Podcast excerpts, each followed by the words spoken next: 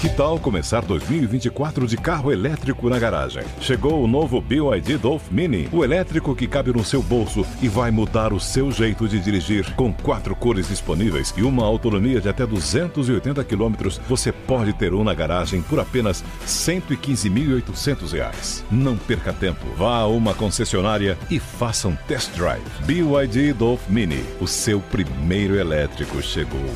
No trânsito, escolha a vida.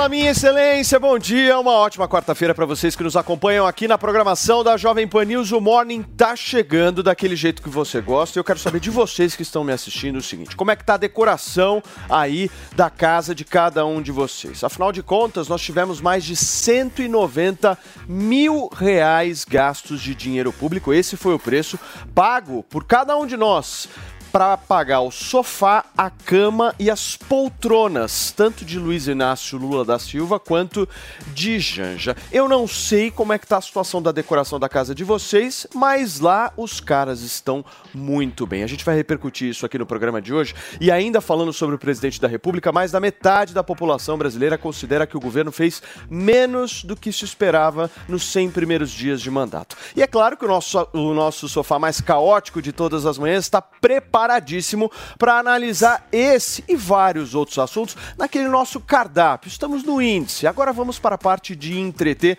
Afinal de contas, ele que hoje está vestido de Senegal, Camarões, Gana, é muita cor para um homem só. Um gato cheiroso, Felipe Campos. Muito bom dia, Paulinho. Bom dia, bom dia para você que está aí ouvindo, curtindo aí pela nossa 100,9. Sejam bem-vindos aqui também pela sua TV Jovem Pan News. Pois é, nosso Morning Show está só começando. Tem sim, olha, dossiê aqui no Morning Show. Guga Figueiredo vai falar ao vivo os nomes, pessoal. Prestem atenção. De influenciadores e artistas que estão divulgando golpes nas redes sociais. Pois é, artistas que ganham justamente para quê? Eles são contratados para poderem divulgar os golpes na internet. Então o Guga Figueiredo vai entrar daqui a pouquinho aqui no Morning Show e vai entregar os nomes, porque nós aqui nós gostamos de nomes. Mas para que você não perca o impulso da sua manhã, acesse aí e suba a hashtag Morning Show. Use e abuse sem moderação.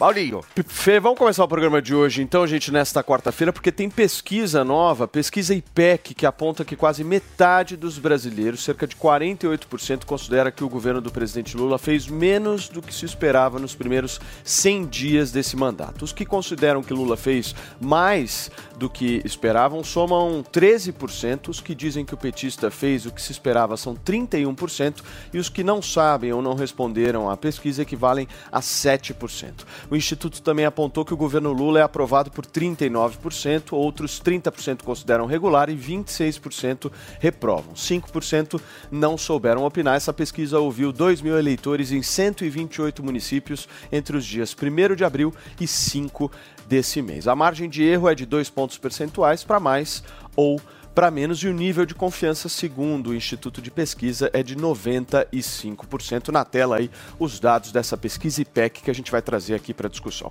Antes da gente iniciar essa nossa discussão, meu querido Felipe Campos, Bora lá. Hoje temos um sofá movimentado, Hoje certo? Absolutamente movimentado. Vamos por partes aqui. Primeiro eu quero receber com muita alegria o Pablo Marçal, que está de volta aqui à programação da Jovem Obrigado, Pan. Ele, ele que esteve aqui no Morning no ano passado, né, Ano Pablo? passado. Dia Firme e forte. A gente vai conversar muito sobre cheiro tudo que tá aqui, aconteceu. É. Perfume de rico. E isso faz toda a diferença, É, né, é Fê? E- Mas ele é muito bem casado, certo? Com a nossa queridíssima Carol. Tem Ele veio de cinco filhos, é isso, helicóptero. Pablo? Cinco. Ele cinco- veio de quatro, helicóptero. porém quatro, quatro mas está filhos, é. querendo o quinto. E para vocês que estão nos acompanhando por imagens, você que está aí no rádio, eu não sei se você vai ter uma boa ou uma má notícia, mas eu vou ter que te falar. Senhoras e senhores, nós temos aqui sentado neste sofá, que não é um sofá de 65 mil reais, certo? Nem perto Alguém que estava em Cuba viajando com José Dirceu. Aconteceu? Deu uma paradinha nas férias e veio sentar aqui com a gente para bater um papo. Senhoras e senhores, temos aqui de volta ao Morning Show Leonardo Grandini. Tudo bem, meu querido? Tudo ótimo, tudo ótimo. Como é que voltando. tava lá a Havana, hein? Não, tava maravilhoso, né? Aquele clima caribenho, agora eu tenho que voltar e trabalhar, né? Mas vamos, Faz parte. faz parte. Escuta, vamos conversar um pouquinho sobre essa pesquisa aí. Pablo, deixa eu começar o programa de hoje entendendo um pouco da tua visão desses 100 primeiros dias aí de governo Lula. O que, que você está sentindo? Eu tô sentindo que tá normal, né? não tem o que se esperar, né? Então, acho que a população tá esperando alguma coisa demais aí. Num, um terceiro governo Lula, né? com tudo que aconteceu, ninguém tá esperando nada. Na verdade, é, algumas pessoas ficam projetando alguma melhora, mas a gente tem 57% do- de aumento no número de fechamento de empresas. Tem uma crise de liquidez que eu não estou vendo ninguém falar na televisão e nem internet. Os mais ricos, quando começam a retrair seus investimentos, a gente tem um problema gigantesco de fuga de capital, de ânimo, isso vai afetando a cadeia inteira produtiva e alguém vai pagar daqui a pouco. De verdade mesmo, assim, na minha visão pessoal, como empresário, como cidadão, não esperava menos do que está acontecendo aí. O Pablo, só para entender, o que, que aconteceu contigo no ano passado? Porque eu lembro que você era candidato à presidência da República e você desistiu para apoiar o Bolsonaro e aí resolveu se candidatar a Nunca, deputado federal. nunca desisti na minha vida. Foi tomado, foi roubado. Eu falei disso, né? Cansei de falar disso. Mas você apoiou o Bolsonaro.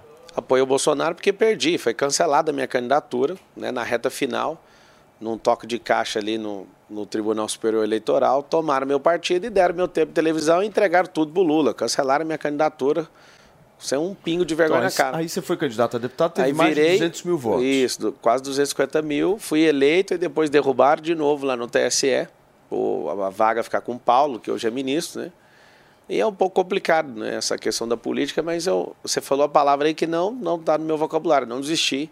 Vou continuar nisso, vou continuar trazendo gente para a política, porque as pessoas que realmente produzem nesse país têm, têm até pavor, pânico, nojo de política, é por isso que a gente tem esse tipo de governante aí hoje no país. Ô, Léo, você concorda com essas observações aí do Pablo Marçal em relação a este atual governo? Saber que, Pablo, que eu esperava que você ia bater mais, viu? Eu esperava que você ia bater mais no governo.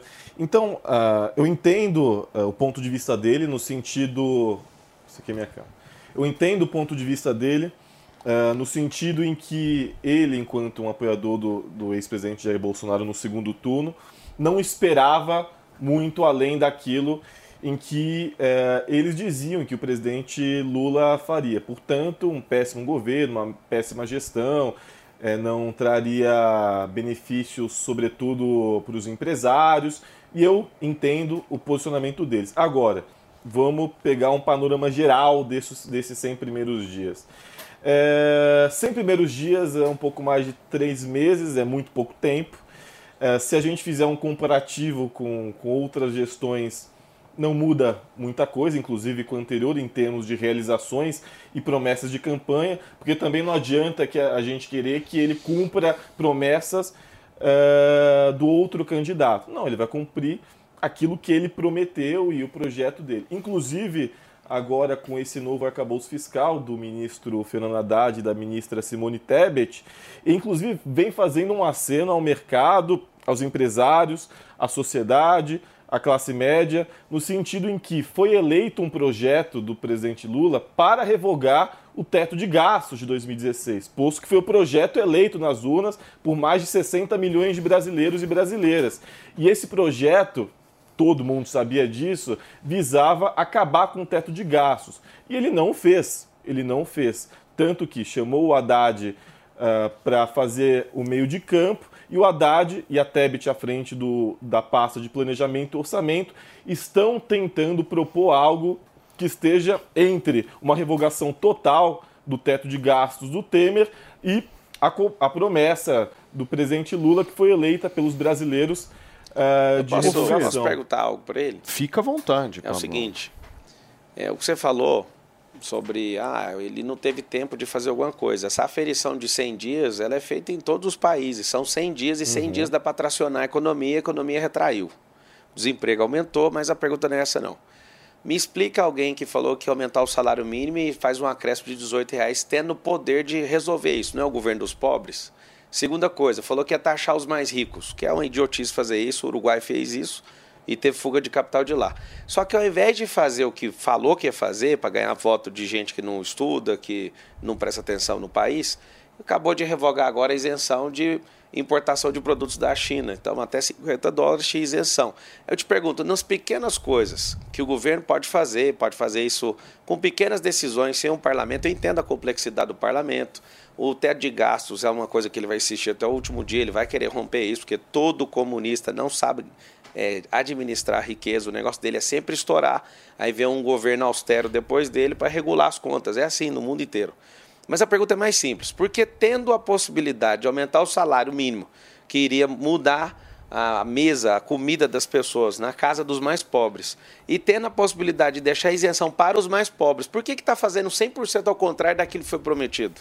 Não, Léo. Em coisas simples, nessa, só nessas duas Não, coisas. perfeito. Salário mínimo, tributação. Só não vai ficar dando aula aqui, Não, por favor, não, de tributação. você respondeu o vai te Pablo. dar. A Não, resposta é simples. A resposta é, É, simples. Ah, e o, o fato da, do teto de gastos. Primeiro, chamar o Lula de comunista é piada, mas, é, enfim, tudo bem. E aí Mas o Lula, chama do quê, então? Chama do no o Lula é um lugar? social-democrata. Ah, um de social-democrata, beleza. Social-democrata. Piloteou o governo certo. inteiro e não vai conseguir fazer nada. Então, assim, eu Com gosto partido disso. de direita, Eu gosto inclusive, disso. Eu acho que é bom você repetir. Você não pode chamar o Lula de... Não, ele não é comunista. O Lula é comunista, eu sou. Eu sou o quê, então? É, na, na verdade, eu Mas também tenho que corrigir. Você não está errado. Um cara que usa relógio de 150 mil reais não pode ser comunista, Não, né? porque isso não tem nada a ver com. Não. Que tem Aí precisa cama, ler, precisa que ler gasta muito 190 Angels, Só um minuto. Só um minuto. Para ser Vamos- comunista, vamos leia falar de capitalismo negócios. um pouco. Olha só, turma, o governo federal gastou mais de 196 mil reais com sofá, cama e poltronas, tanto para Lula quanto para Janja. Mas, de acordo com a Secretaria de Comunicação Social da Presidência da República, o mobiliário novo precisou ser adquirido por causa do mau estado do que foi encontrado no Palácio da Alvorada ou a falta deles. Em janeiro, o presidente Lula e a primeira-dama Janja haviam dito à imprensa sobre as condições em que se, encontram, em se encontraram o Palácio do Planalto e que precisaram morar, por um tempo, inclusive, num hotel de luxo, justamente por não terem condições mínimas, segundo eles, de ficarem na residência oficial. O levantamento do mobiliário gasto foi feito pelo jornal Folha de São Paulo.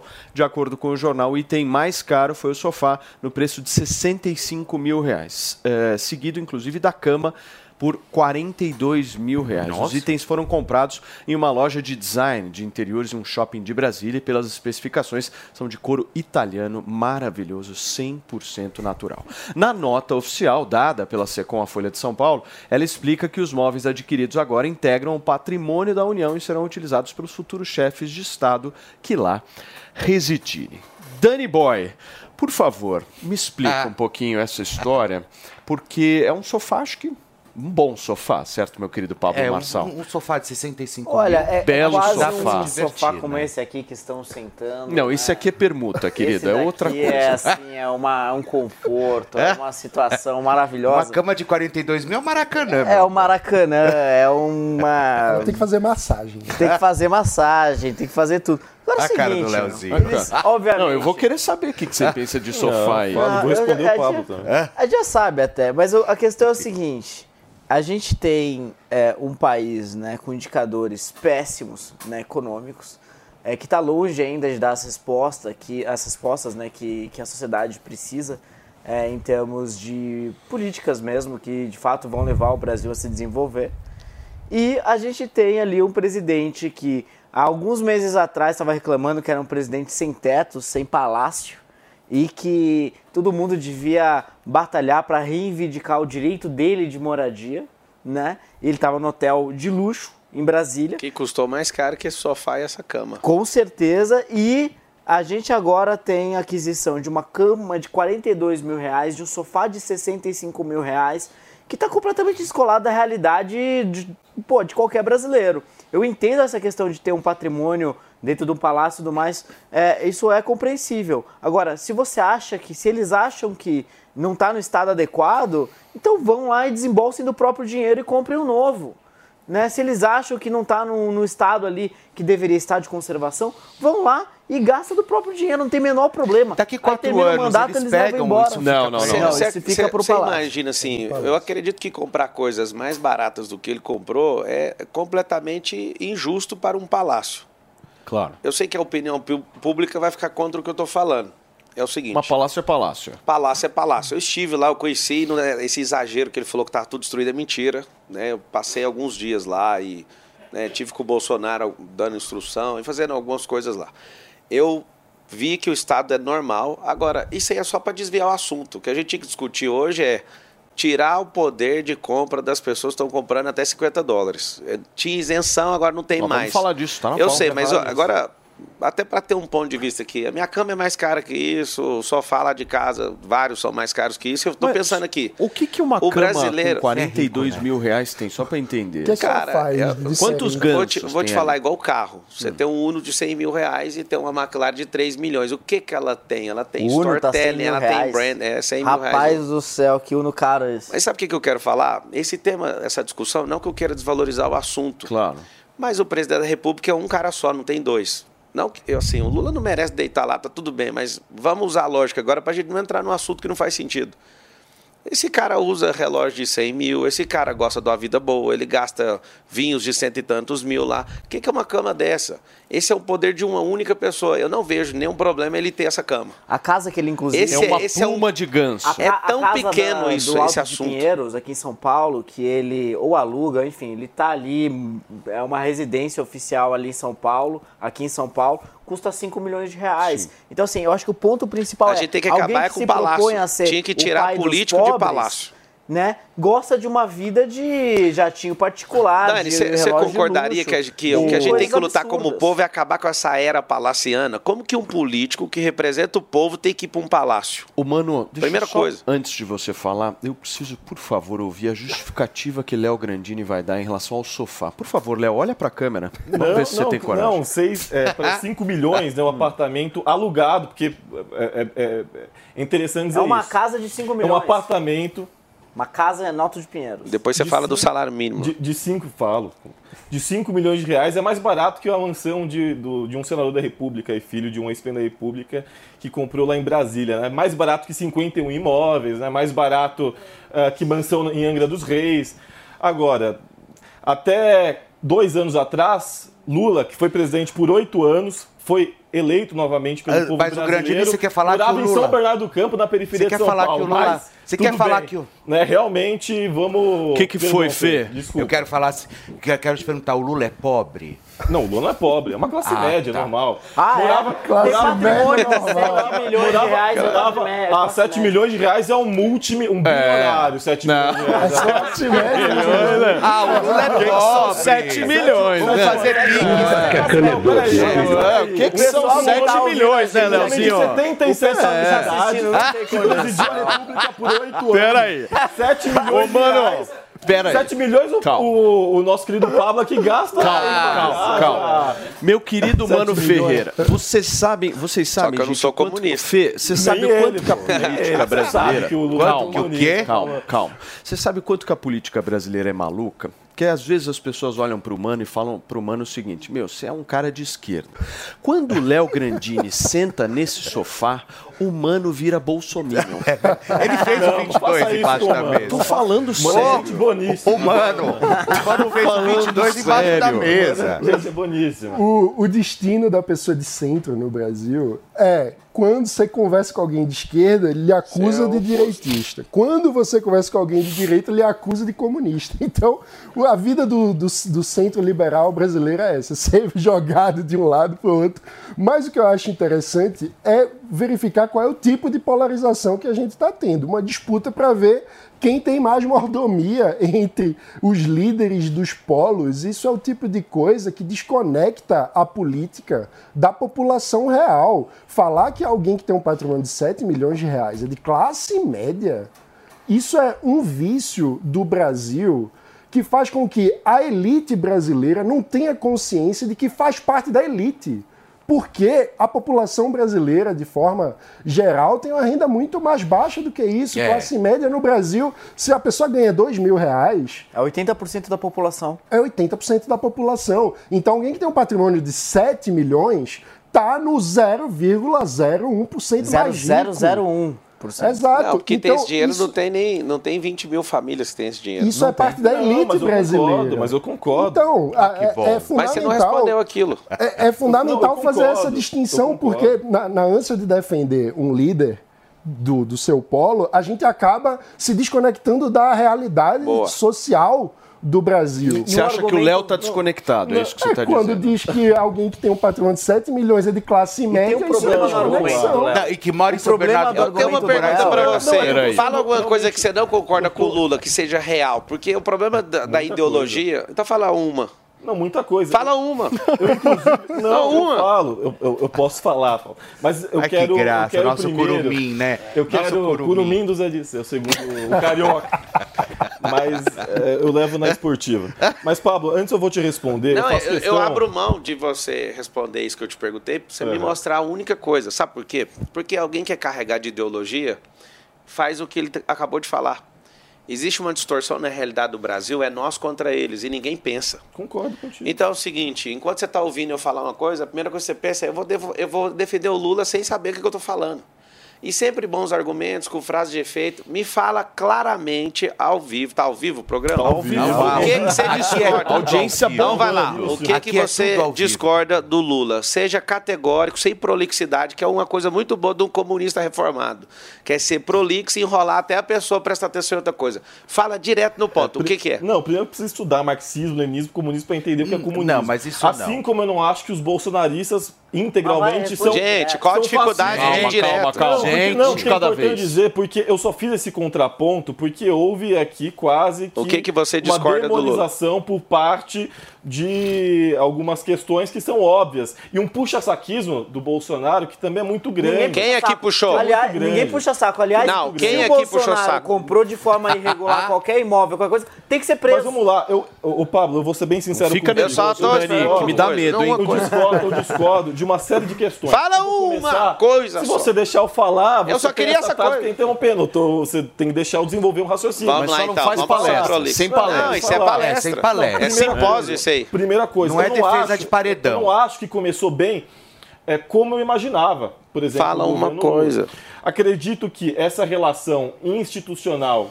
ela está bastante carcomida com os outros poderes. Não acho que o trato dele com o Arthur Lira no Senado é melhor, mas especialmente na Câmara dos Deputados é correta.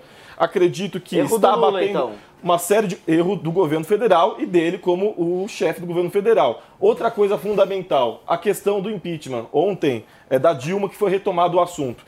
É, essa semana ele veio a repetir que foi golpe, o que houve com a Dilma. Eu discordo dele voltar com esse assunto. Não vou nem entrar, entrar no mérito legal do processo de impeachment, mas eu discordo veementemente dele voltar com esse assunto. Por quê? De duas uma.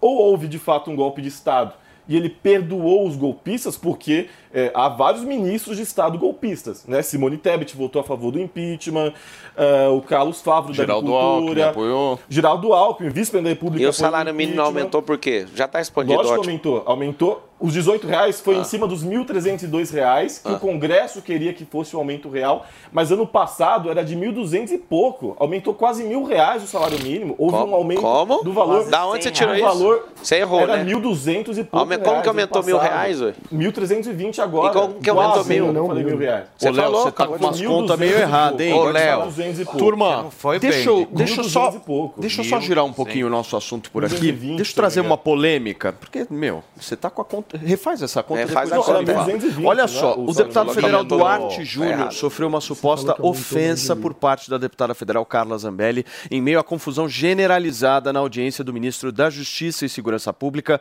Flávio Dino, na Comissão de Segurança Pública e Combate ao Crime Organizado. Teve treta, dá uma olhada.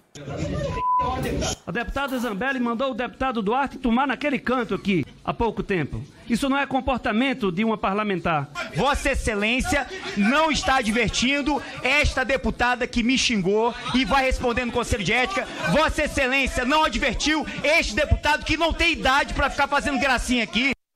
Eu adoro essas sessões na Câmara dos Deputados porque você tem, ao mesmo tempo, Vossa Excelência sendo pronunciado e vai tomar no C.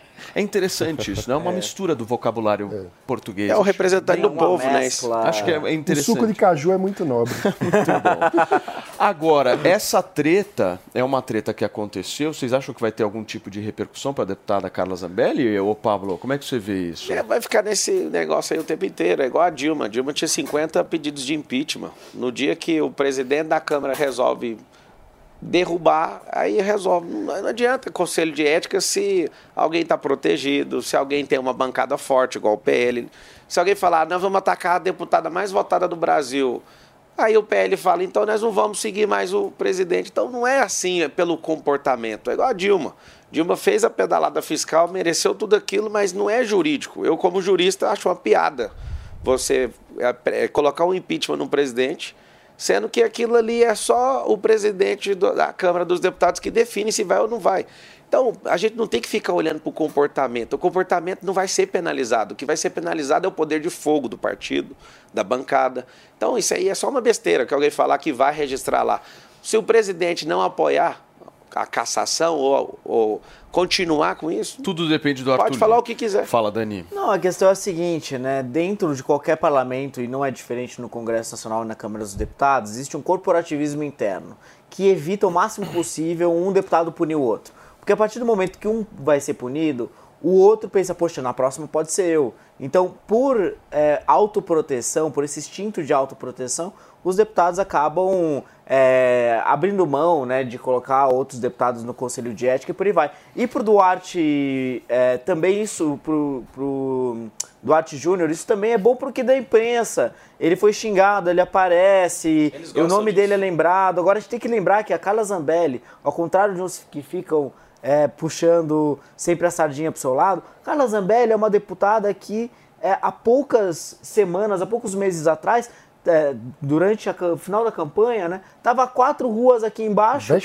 empunhando uma arma e perseguindo alguém até dentro de uma padaria. Então, assim, esse é o tipo de, de- de deputado, muitas vezes, que estão representando a gente lá em Brasília. É terrível. É uma pessoa que só aparece na imprensa quando tá empunhando arma ou quando tá mandando outro deputado tomar naquele lugar. Então, assim, é- é- a gente não devia dar nenhum tipo de apoio ou, enfim, nenhum tipo de, é, de apreço aí por deputados que fazem Mas esse tipo escuta, conduta. as pautas que estão saindo da Câmara Federal é só isso que a gente vê, né? É Falamos da peruca aqui durante vários dias. Peruca, Sim. teve o Janones com a, Janones, chamando o Nicolas de Chupetinha. Essa é a Chupetinha. pauta da Câmara. Três meses de, de, con- de nova legislatura no Congresso já tem tantos casos de clara quebra de decoro. E o ponto importante é o seguinte: por que, que o decoro importa numa casa legislativa? Porque é o lugar onde as diferentes representações de pensamento da sociedade brasileira precisa conversar para chegar em acordos. Se um não respeita o outro, se fica mandando tomar suco de caju ou, ou vestir ou, ou vestindo peruca, desrespeitando duas deputadas transexuais que tem na casa. Enfim, se um não respeita o outro, como que vai avançar qualquer pauta que importe para o país? Então, infelizmente, a gente vê essa avacalhação do Congresso brasileiro e por corporativismo a coisa não anda e acaba.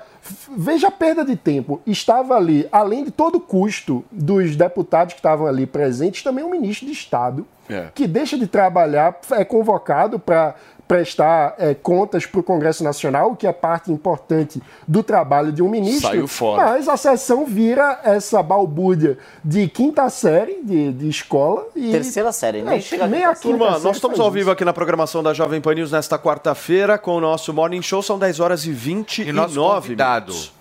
Você sabia que tem novidade no seu rádio? É a Jovem Pan News 76.7 FM. Mais uma frequência para você ficar bem informado. Opinião, análise e informação. Jovem Pan News 76.7 FM.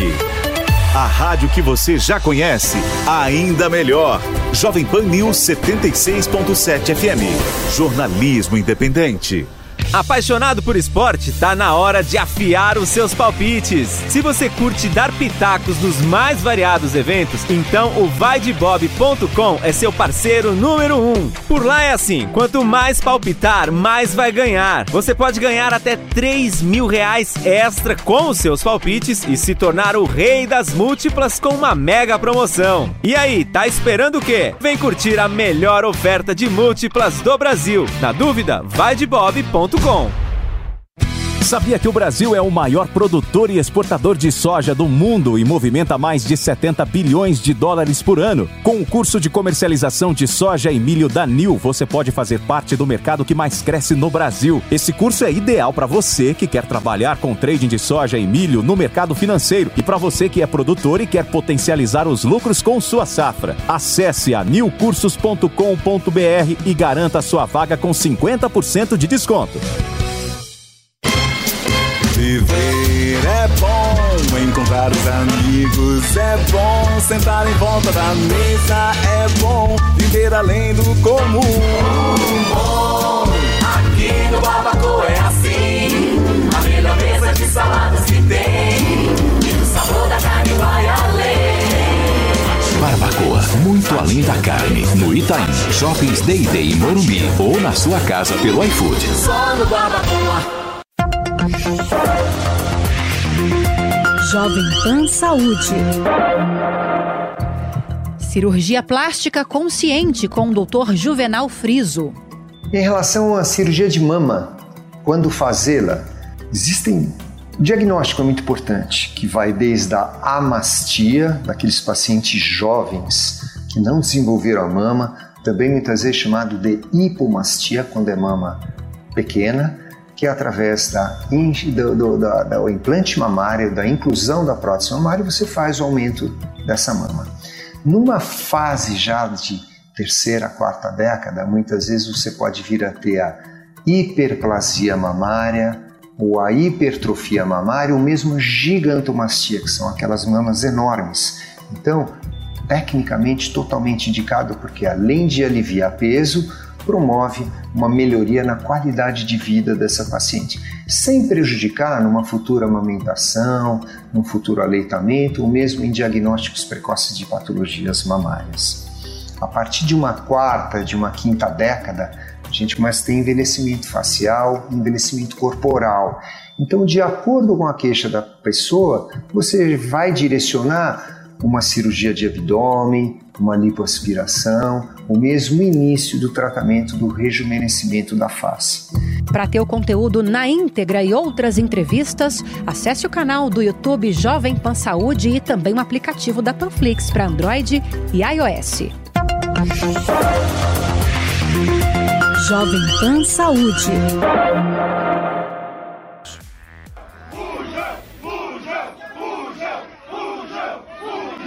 Então eu, como membro do Congresso Nacional, renovo o apelo ao presidente Arthur Lira e ao presidente Rodrigo Pacheco que eles cuidem para que essas audiências possam ocorrer.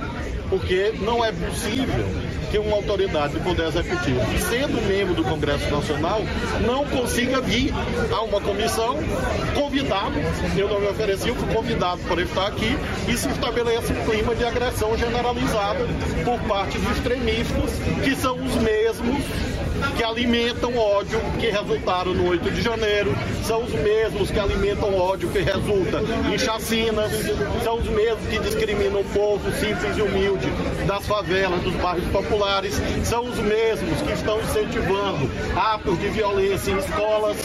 É esse comportamento que instiga o crescimento da violência. Muito bem, gente. São 10 horas e 33 minutos para vocês que chegaram agora e estão ouvindo aqui a programação da Jovem Pan News. A gente está repercutindo alguns deputados oposicionistas ontem na Câmara dos Deputados xingando né, o ministro Flávio Dino de fujão, coro forte aí dos deputados. Meu querido Mano Ferreira, perdemos uma boa oportunidade de indagar o ministro da Justiça de temas relevantes. Qual- se você tivesse lá, o que que você perguntaria para ele? Olha, a gente precisa falar sobre como combater o crime organizado. Vale lembrar que tivemos recentemente no Rio Grande do Norte cenas de guerra com o crime organizado fora de controle. Tivemos a situação das ameaças a autoridades, inclusive ao senador Sérgio Moro, feitas pelo crime organizado, ou seja, o crime organizado com uma ousadia. Em outro patamar, a gente precisa de uma agenda concreta de política pública para lidar com o crime organizado, nada disso foi discutido. Tivemos a, a situação dos massacres em escolas, dos ataques em escolas, isso precisa ter uma discussão séria na sociedade sobre como a gente pode lidar com isso e prevenir novos casos, caberia ao Congresso discutir isso com o ministro da Justiça, mas preferem fazer baderna de fundão da, da turma da escola. Ô, Pablo, deram o que ele queria, né? É, na verdade, o Congresso é uma quinta série e como todo mundo está buscando free media, igual a, a Carla Zambelli, por exemplo, ninguém nunca noticia nada dela, só coisa negativa. Então, esse lance de sempre ser noticiado, as pessoas acabam cavando certas situações. Não falo que é o caso dela, mas eu vejo ali o Nicolas. E todo mundo gosta disso porque dá free, é, é instantâneo. É o like. O brasileiro gosta disso. Então, como ele, você fala assim, ah, mas esses caras representam a gente, representam tão bem a gente que parece com todo mundo do Brasil. A mentalidade do povo é de mesquinharia, é de vitimização, é de briguinha mesmo. Eles gostam disso. Então, eu não vejo nada de errado acontecendo. Eu esperaria o mínimo decoro. Né? O mínimo de respeito, senão a gente não consegue nem debater as ideias deveria estar tá acontecendo ali. Agora, você vê, por exemplo, o Flávio Dino, que Só- quer ser candidato a presidente. É, Você não eu está discordo entendendo. que isso represente o povo brasileiro. O povo brasileiro acorda cedo para ir trabalhar, tem uma Ô, vida amigo, é séria. tecnicamente, é tecnicamente por representatividade. O Sim. povo que vota, Não, por exemplo, sim, como que mas você é coloca um esse ladrão? Mas, por exemplo, eu não O- sou ladrão, mas o presidente, ele veio de um, do histórico desse. Não, acho que então, a política ele tem um não me representa como seleção. pessoa. Quando você fala isso, é claro que tem milhões de trabalhadores, 100 milhões de trabalhadores no Brasil. Os outros 100 milhões não trabalham. Ah, que tem 45 deles estão na escola. É, aí que acontece. E tem 20 milhões de jovens que podem trabalhar e foram doutrinados para não trabalhar. Tem mais 30 milhões de pessoas desempregadas que têm força de trabalho e poderia trabalhar e não estão trabalhando. Pablo, o que você está falando é o que a gente tem no Congresso Nacional, o que a gente tem na sociedade. É, é isso que você justamente está falando. isso, é igual no impeachment. Ficaram indignados com o dia do impeachment. Foi televisionado. Nossa, os, de- os deputados representam o povo. Agora, você falou para mim, ah, por que eu esperaria você bater mais no Lula? O Lula virou presidente, amigo. Eu usei meu dinheiro, minha influência, usei toda a potência para os caras não virar presidente. Só que é o seguinte, virou, o que eu posso fazer? Tem que trabalhar agora para alguém decente assumir na próxima. Não, eu- não, não tem tempo para ficar gastando com isso. Discutir negócio de sofá, acho da hora, o povo gosta dessa mesquinharia. Mas se a gente aceita políticos morar em palácios, eles têm que comprar as Eu boas gosto camas dessa mesmo. ideia do Pablo, viu? Tem que ter o Da- fim da- dessa de era parar- palaciana. De parar com essa história de palácio. Quem você vai colocar Porque político no parece lugar que eles dele? se elegem pra morar só que, no palácio. Você sabe que no entendeu? Chile eles não têm um palácio oficial e o presidente aluga uma casa ali em Santiago, um tem espaço. por que morar Eu vou te palácio. falar, É- eu vou é te falar, famosa a gente a- concorda com o Pablo, só que isso não muda em nada a vida das pessoas. Não muda absolutamente. Exato. Nada. Você fala do Por isso- palácio? É, por isso que as pessoas Eu te não mostro que ligam. muda. Você quer que eu o te mostre? O que Eu te muda? Eu não, mostro agora. Ô, Pablo, o que muda a vida das pessoas é, por exemplo, a questão da inflação, que muda a vida das pessoas é o preço Pois da é, carne. então, como que vai mudar a Mas inflação? então, aí- mostro mas ele, ele falou que ele mostra como muda Mas é simples. não Não, mas como palácio. que muda? Me Simples. explica. Ah. Eu tenho um palácio que gera milhões de reais de despesa. Milhões de reais pode ser convertido para os cofres públicos, certo? Eu coloco esse palácio para monetizar. Vem gente de fora do mundo inteiro querendo visitar o palácio histórico da República. Aquilo é monetizado e coloca de graça para aluno Você da escola vira um pública. museu, é isso? Não só isso, mas aprender a monetizar, porque o Estado, quanto maior ele é, essa mentalidade comunista, com qualquer outro nome que seja, só quer comer dinheiro e quem vai pagar sempre é os mais pobres. Você quer privatizar tudo. Não quero privatizar, não, cara. Tem coisas que de fato são energéticas, a gente precisa de base que empresa nenhuma precisaria. Só que, na verdade, o governo é para o povo. Se o governo é para o povo, eu tenho que estimular as pessoas a empreender. Aí alguém fala, ah, você gosta dos empresários. Quem que é empresário senão o que veio do povo? Eu vim do povo. Eu estudei escola pública, eu sei o que eu estou falando. Eu mergulhei um ano, cara, nesse negócio de política, sendo candidato e vendo tanto que esse povo é canalha. Por que, que eles são canalhas? A maioria das pessoas entram lá não é para desviar dinheiro, é para ter influência. Vale muito mais ser político por causa da influência, não é por causa de dinheiro público. Só que entra tanta gente carniceira que, além de usar a influência, desvia dinheiro público e sai matando gente de forma indireta e ninguém calcula isso. Não, eu queria comentar sobre essa situação aí do Flávio Dino, né, na, na Comissão de Segurança Pública da Câmara dos Deputados, né. Em primeiro lugar, é óbvio que não deveria existir nenhum tipo de ofensa. Isso não é monopólio de um lado, os, todos os extremos, é, tanto direita quanto esquerda, agem dessa forma. Isso é uh, amplamente reprovado, né, não deveria existir. Esse é o primeiro ponto. Agora, se o Flávio Dino tivesse que reclamar para alguém, deveria começar reclamando para a base do governo que deixou passar a convocação para ele lá. É, falha total da fa-. Deixaram passar um boi enorme, né? Eles não conseguiram barrar uma convocação Flávio Dino, o Flávio Dino teve que ir lá. Então, em primeiro lugar, deveria reclamar com ele, não com o Arthur Lira. Não, e, e outra, a relação do governo com o Arthur Lira já está muito ruim. Se quiser aprovar a reforma tributária, que é importante para o Brasil, tem que ter, de alguma maneira, um trabalho em conjunto com o Arthur Lira. E quando ele vem e vira, falou, pô, Arthur Lira, ou você faz isso, ou você cuida, não sei o que lá, ou não sei o que. Poxa, é uma maneira de lidar com o presidente da Câmara que não traz para perto, pelo contrário, traz para longe e cria ali uma rivalidade ainda maior entre governo e presidente da Câmara. Léo, você acha que o Lula tá achando que tá em 2003? Não sabe o que eu acho? E aí eu vou fazer uma crítica agora. É, Ele está mal assessorado.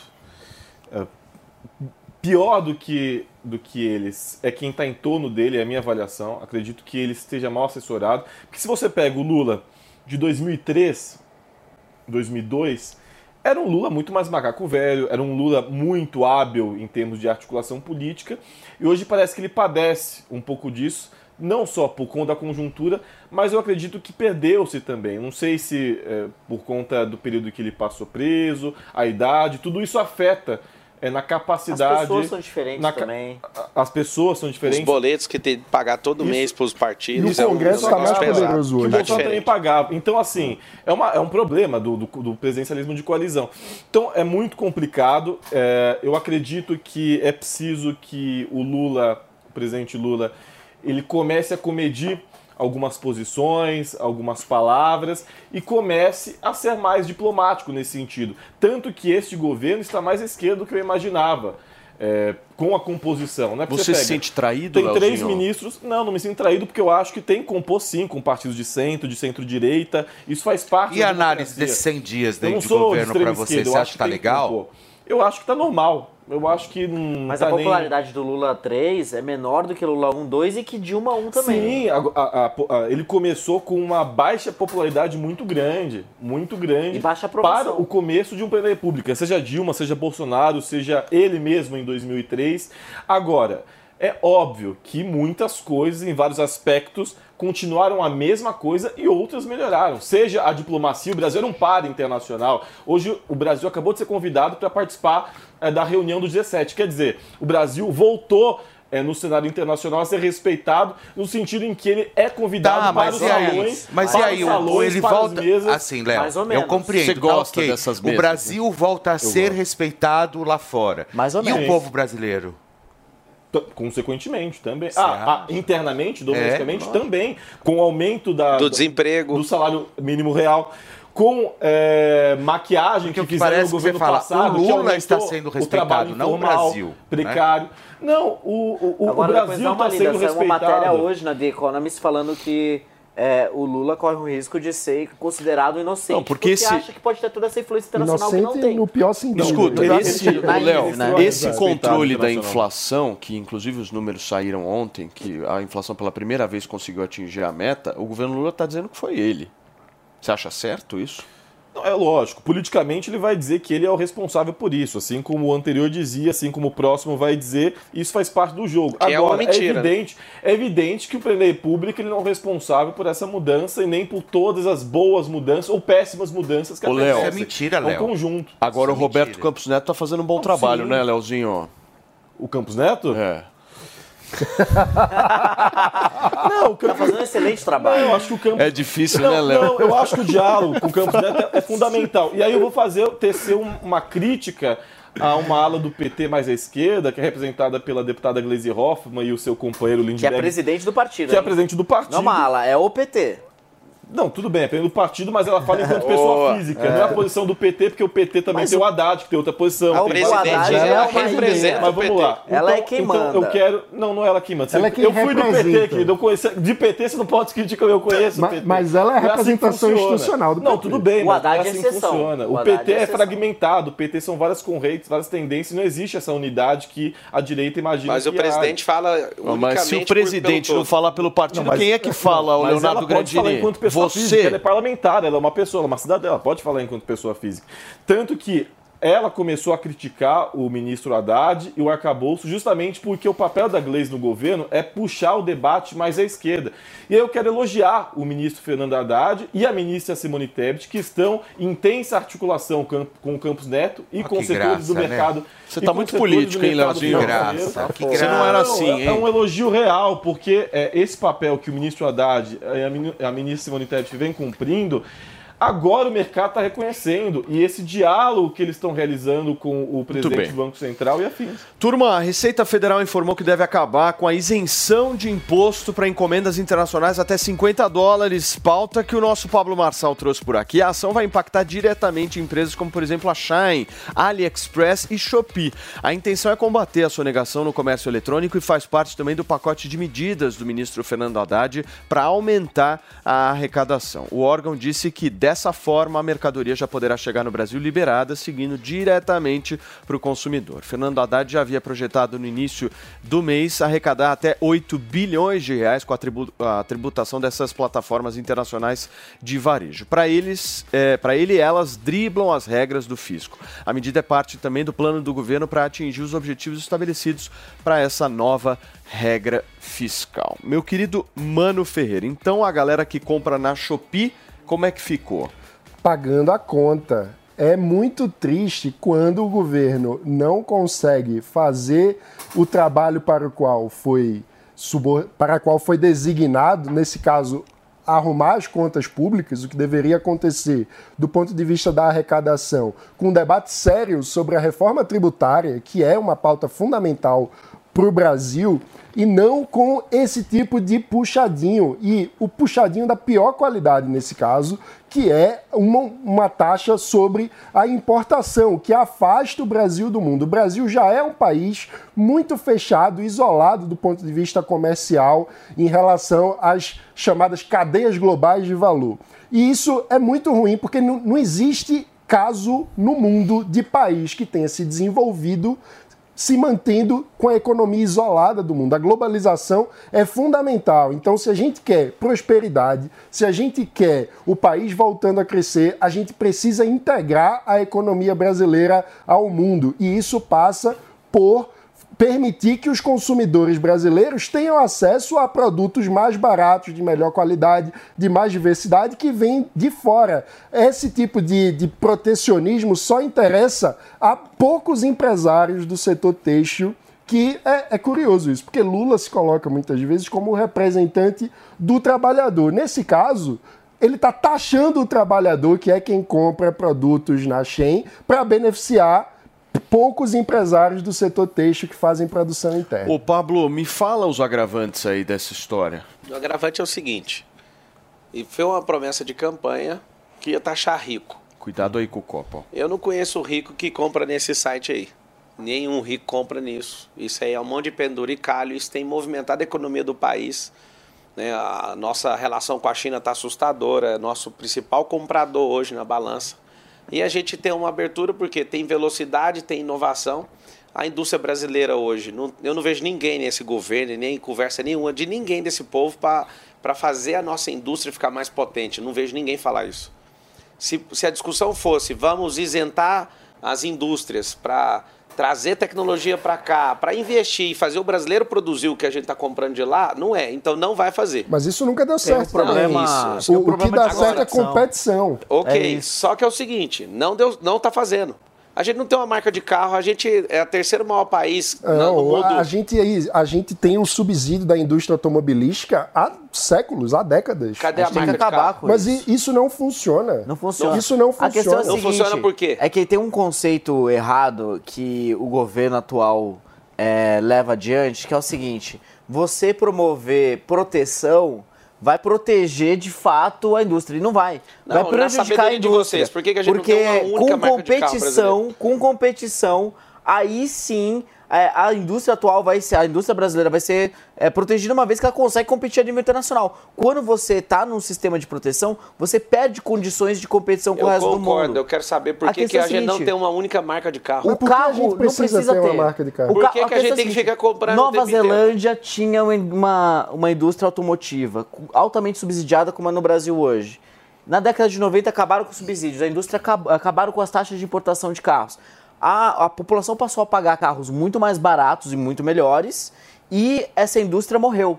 Mas no lugar dela surgiram outras. A questão é, onde o Brasil é competitivo? Não necessariamente vai ser tendo uma marca própria de carro, até porque hoje carro se faz, se monta num lugar, mas as peças vêm de vários lugares do mundo. É aí o Então, a gente paga às um vezes carro a mais gente caro pode- no mundo, não beneficia o brasileiro. Mas- a discussão mas é outra. aí a gente- Ele pode entrar a nisso. gente paga o carro mais caro do mundo porque subsidia a indústria. Mas o ponto é o Exato. seguinte, meu querido Léo Quem vai pagar é o pobre? Só pensam em arrecadar mais. Sim. E não diminuir e aí, despesa. Como é que diminui imposto no país? Não e, aquela, e aquela receita pronta de que é um governo que vai olhar para os mais pobres? Como é que você olha para os Isso é uma mais mentira. pobres? Cadê a picanha, Léo? a Mentira, é, arrecadação? estamos 100 eu tô dias sem picanha. Mas vamos lá. É, Me explica, ô Léo o, o preço da. é, não sei se vocês fazem mercado, mas o preço da carne de fato abaixou, mas é outra história. 1%. É outra. Aí é Que outra. não dá diferença nenhuma. Inclusive, ontem eu fui aqui na Mas o Dirce. arroz e feijão fui- aumentou. Você consegue assumir pessoas? Ontem, ontem eu fui. Ô, Dirce, beijão. Fui aqui na Dirce, todos os garçons, funcionários. Não, fala lá no Mord que de fato. Você tá se achando, hein, Léo e Grandini? Realmente abaixou. Não, Você é- tá divulgando a Dirce aqui? abaixou. Olha Você lá. tem coragem de olhar tá câmera. divulgando a Dirce aqui pra ir lá comer de graça. Quem tô dizendo isso não sou eu, é o garçom. Eu posso, é só a gente descer lá e a gente pergunta. Olha aqui, amigo, você tem coragem de olhar para a câmera e falar assim que o presidente Bolsonaro foi o único presidente que baixou de fato imposto num governo inteiro de quatro anos? Mas no que, que você está falando? Baixar imposto. Depende do setor, depende do setor. Fala aí o que, que o Lula baixa de O imposto. preço agora reduziu da carne, aumentou Reduziu por quê? Foi imposto? Mas e o arroz e Não, mas feijão reduziu. aumentou. Mas Arroz e reduziu. feijão Mas isso aí não é do governo. E aí? Mas reduziu, mas reduziu. Mas agora tá mandando o povo comer abóbora. Baixar imposto sem reduzir Não. gasto só aumenta a inflação. O Brasil tá voltando a ser verde o assunto. Lula é agro, Lula é tributação. Não, não, é mas assim, 30 segundos, só para entender o seguinte, como é que para de arrecadar tanto assim? Primeira coisa, a reforma tributária, ela é o ponto principal. Se o governo Lula conseguir aprovar a reforma tributária, vai ser o grande feito do governo, e eu acho que é nisso que eles têm que insistir. Porque o Brasil tem uma carga tributária que pesa sobre o mais pobre e sobre a classe que eles média. vão querer reduzir carga tributária? E sobre a classe média, Lógico eu que não, acho, eles não param que de aumentar a que despesa, como é que vai reduzir? fazer. O Brasil, ele tem um imposto que é regressivo, portanto é sobre é, o consumo e não sobre a renda, como é no resto do mundo, inclusive no mundo desenvolvido. O Brasil, ao contrário, ah não, porque taxa super rico. Sabia que o imposto peraí. sobre herança na França é 40%, nos Estados Unidos é 50%, que só o Brasil e a Estônia, que é um país báltico minúsculo, não taxa dividendo de, de bolsa de Meu valores. querido Quer Léo dizer, a gente precisa fazer já toda que uma você- reforma e uma estrutura para poder de fato Já que beneficiar o mais você citou a Europa, gente, olha só, chegou ao fim o sofrimento de duas brasileiras presas na Alemanha desde o início do mês passado. Foram mais de 30 dias de angústia vividos pelas, Goiânia, pelas goianas que saíram de casa para passar as férias na Europa e acabaram vítimas de uma organização criminosa que trocou a bagagem das mulheres por malas com drogas. Quem vai atualizar para a gente esse caso é o nosso correspondente internacional Luca Bassani, direto de Munique, na Alemanha, e eu quero entender se as autoridades daí se pronunciaram sobre o caso. Luca, bem-vindo.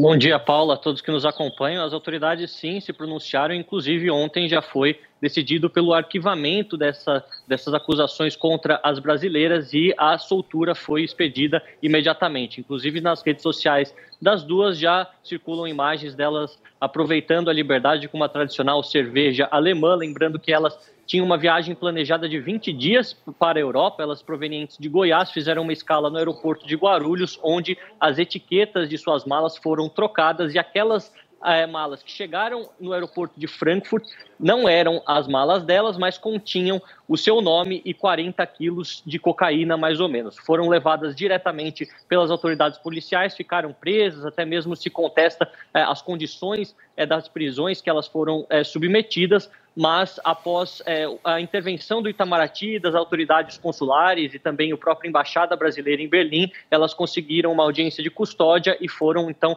liberadas. Agora, quando elas retornarem ao Brasil, saberemos mais detalhes sobre como foi esse processo de prisão e também se elas é, pedirão alguma indenização do aeroporto de Guarulhos, onde houve essa falha imensa de segurança e também é muito importante que é, alguma mudança aconteça para que outros viajantes não sejam vítimas de uma injustiça desse tamanho e dessa enorme preocupação para os viajantes que atravessam é, o continente, né, de chegar num país estrangeiro e ter ainda esse drama com as autoridades policiais. Muito bem, Luca, obrigado pelas suas informações. O Luca Bassani, direto da Alemanha, atualizando para a gente esse caso que está repercutindo tanto. Imagina você ir passar suas férias e de repente você vai para cadeia e aí você simplesmente tenta falar com a companhia aérea e a companhia aérea diz que não é com ela, é com outro. Aí vai passando e você preso. Viaja para férias. Maravilhoso. Né? Você preso. E assim, a galera terceirizando o caso. Não, Como e depois assim, você sai da Fê? cadeia, você sai da cadeia e fala, ó, desculpa aí, hein, valeu, valeu. o mínimo, alguém tem que que, se responsabilizar. Alguém tem que se responsabilizar por essa Exatamente. história. Alguém tem que pagar, alguém tem que chegar lá, porque quer ou não, essas duas, essas duas mulheres ficaram presas. Elas foram acusadas como criminosas na Alemanha. Elas poderiam, se fosse num outro país, por exemplo, Tailândia, elas poderiam estar, eh, elas Mortas. poderiam Sem ser, dúvida. serem É. mortas. A sorte é porque na até Indonésia. 30 dias você provar 30 dias, elas já teriam morrido. Entendeu? Então, Agora, você assim. imagina se não tivesse esse vídeo, cara. A pessoa, quantas pessoas passam por isso aí, né? Por, por insegurança, não, não só jurídica que a gente tem, mas tecnológica. A gente tem que investir nisso para proteger as pessoas. Eu acho um absurdo o negócio Mas, desse. ô Pablo, eu acho mais. Obviamente que você trocar a mala por uma mala que tenha droga já é um absurdo gigantesco. Mas o mais absurdo nessa história para mim é a terceirização da responsabilidade. Sim. Como é que uma empresa, de alguma forma, trata o cliente desse jeito, gente? Vocês estão malucos? Qual que foi a empresa? É, Tem na Foi matéria? a- não foi é, uma, compa- é uma Foi. companhia é, de, de, É uma companhia aérea. de, de voos, enfim, uma companhia conhecida aqui. Mas assim, o, o meu ponto é o seguinte: como é que você terceiriza a responsabilidade nesse caso? As pessoas estão presas. Mas o pior é que isso é, É porque pra não é a faz própria companhia isso. que faz isso. De fato, é terceirizado, né? A- O tracert da, da. Mas a responsabilidade é da companhia aérea. É Nesse caso- subsidiária nesse e caso não solidária. dá pra inclusive. sair Não é- fora não da é, A responsabilidade não é absoluta Pois dela, é, não tá é errado. Mas toda a relação quem do cliente é com a companhia. Quem É. resolve isso na hora? Ela resolve se, na se hora. a, se a companhia aérea resolveu terceirizar E esse serviço ou não, tanto faz, a responsabilidade é dela. E o problema é que boa parte das companhias aéreas tem um serviço péssimo, não resolvem problemas é, e acabam gerando esse tipo de situação. A é partir do momento surreal. que você coloca o pé dentro do aeroporto, a responsabilidade é do aeroporto. Não, e outra, o, o cliente, quem está lá comprando a passagem, não tem contato com a terceirizada. Sim, sim. Então ele vai recorrer a quem nessa hora? Eu falo com quem, né? Ligo É. pra quem? Ó, no é. fundo, cara, o jeito que terminou o caso, assim, um suspiro. Eu sou goiano também, então é, lamento aí tudo que aconteceu com essas meninas aí, com essas mulheres que são né, minhas conterrâneas. Que sorte achar esse vídeo, que sorte, sorte, ter resolvido. né? Então Agora a questão é a essa sorte. aérea, É. tem que processar e não é Danos pouco, morais não. e materiais, né? Tá louco. Porque perderam as férias. pau, né? é. Lucro cessante, pagar. dano Eu, emergente. eu, se eu fosse a companhia delas. aérea, É, se eu fosse a companhia aérea, eu nem esperava. Eu já entrava em contato logo com elas e falava, olha, vamos, né? vamos resolver essa questão, desculpa aí, foi tudo certo. É. Não simplesmente falar, olha, desculpa aí pelos 30 dias que vocês Que ficaram isso? presos No mínimo tinha que dar um erroneamente. Imagina você viajar sair de férias, meu. Sair de Ah, férias isso. isso. Mas olha, gente, preso desde o dia 20 de janeiro, acusado de estuprar uma mulher em uma boate de Barcelona, Daniel Alves pode se tornar a principal atração de um torneio de futebol entre presidiários na Espanha. A federação do país anunciou em parceria com o Ministério do Interior a organização da 11ª edição do torneio entre penitenciários, com a competição tendo início já nesta quarta-feira. A final do torneio está prevista para ocorrer em junho em Las Rosas, centro oficial de treinamento da Federação Espanhola de Futebol. Todo são 43 presídios que vão participar desse torneio. Segundo a federação, o objetivo do torneio é o de promover a reintegração através do esporte, através do seu compromisso com a responsabilidade social, com os recursos sendo formados para que possam ter conhecimentos de treinadores e recebendo também palestras motivacionais nos diferentes estabelecimentos prisionais, proferidas inclusive por ex-jogadores de futebol. Vocês gostaram dessa notícia? Constrangedor, né? É constrangedor. Mas você sabe que não é inédito. Lembra quando O Ronaldinho Ronaldinho, Gaúcho foi no Paraguai, preso? né? É no Paraguai. Ele participou de um torneio e teve uma regra especial para ele. Ele era proibido de fazer gol. é sério. Ele fazia toda a jogada, mas não podia fazer o gol. É, assim, é, esse caso é esdrúxulo por conta do Daniel Alves, mas de forma geral, eu acho que iniciativas como essa, que visam promover a integração dos presos, a ressocialização, novas é, atividades e tal, eu, eu vejo como algo positivo. É melhor do que deixar o preso é, só. Agora, ele enfim. tá já há bastante tempo na cadeia. Eu acho que tá durando esse negócio, né? Não, Ah, são quatro anos, quatro anos para investigação. Não, mas o meu ponto é o seguinte, Fê. Normalmente a gente vê esses caras que têm mais recursos ter acesso a bons advogados que vão lá e resolvem a Não, história. ele contratou o mesmo advogado que Mas quer- salvou lá a não é o pele sistema do... de lei Não é nosso. Brasil, que, né? que tirou Lá o não é Brasil. que eu tô um acostumado rosto com uma outra lógica. É, pois é, mas ele contratou um dos melhores advogados, um argentino, e até agora não conseguiram provar absolutamente É o advogado nada. do Messi, não é? É do Messi. Mas, mas Não a situação dele é complicada porque é ele trocou de, de versão várias vezes, né? Primeiro Sim. ele disse que não conhecia a moça, depois ele disse, não, eu conheço, mas foi tudo é, consensual. Aí depois ele disse. Não, ah, a não, frase que a frase que condenou ele foi uma que ele disse, que ela que ela ele, ela falou: "Não traço para, não para". Ele entendeu que era para não parar, entendeu? E continuar a história. Eu, eu tô ouvindo vocês falarem, ele é- era meu vizinho ali no condomínio. Lamento, a vítima, lamento e espero que você, o Daniel Alves, você promova educação com isso, né? Que você ensine homens a tratar mulheres. Mas eu acho que ele não E vai que- ver o seu recado. Cara, ele É, vai, ele- ele não tá vai. gravado, vai ficar gravado. É porque a gente gosta de crucificar a pessoa no erro, mas eu acredito que isso ele pode beneficiar mulheres, né? Depois disso, ele pode aprender com isso.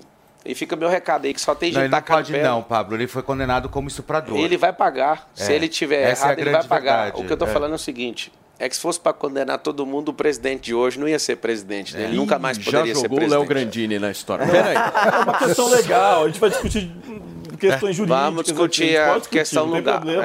É. Deixa eu discutir a questão da oposição, gente, porque deputados e senadores lançaram um grupo para fiscalizar as ações do, o- do governo do presidente Lula. Trata-se do grupo de trabalho dos gabinetes de fiscalização especializada, um modelo inspirado no que a gente chama de Shadow Cabinet, adotado inclusive por países como, por exemplo, o Reino Unido. O colegiado é formado por 27 integrantes que devem fiscalizar cada ministério do Poder Executivo de modo organizado, especializado, com prestação de contas e participação da sociedade.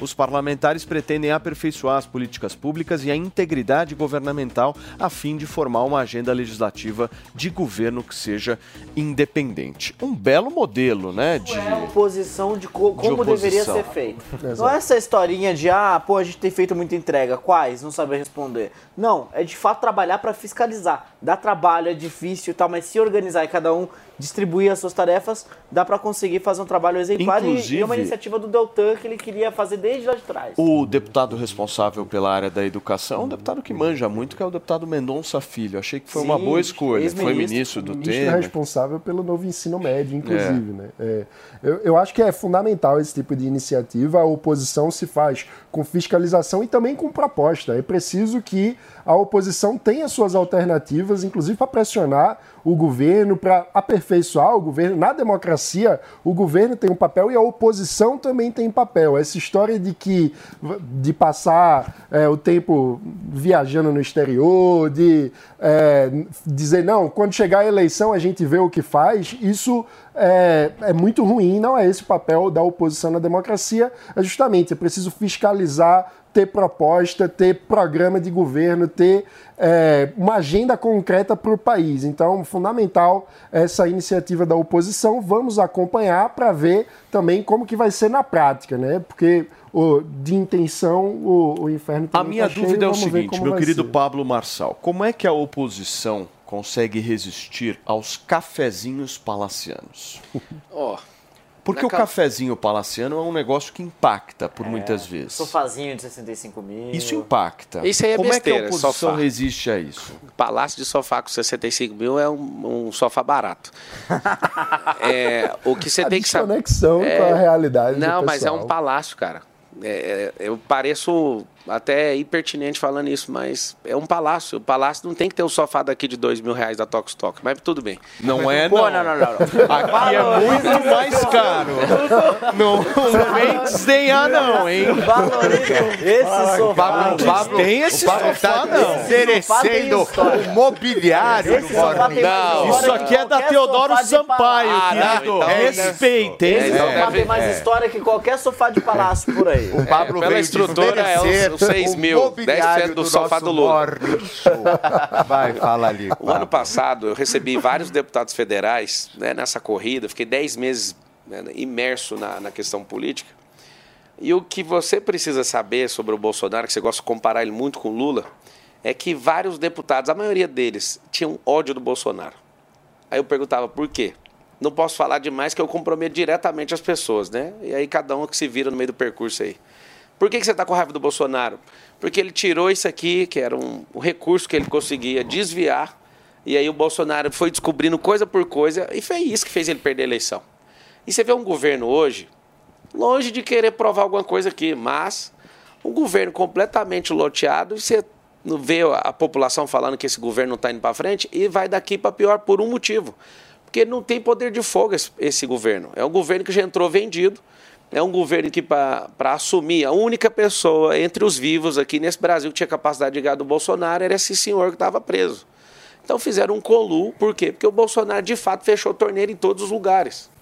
Não estou falando de santidade, o Bolsonaro não é a nossa santidade, nada disso.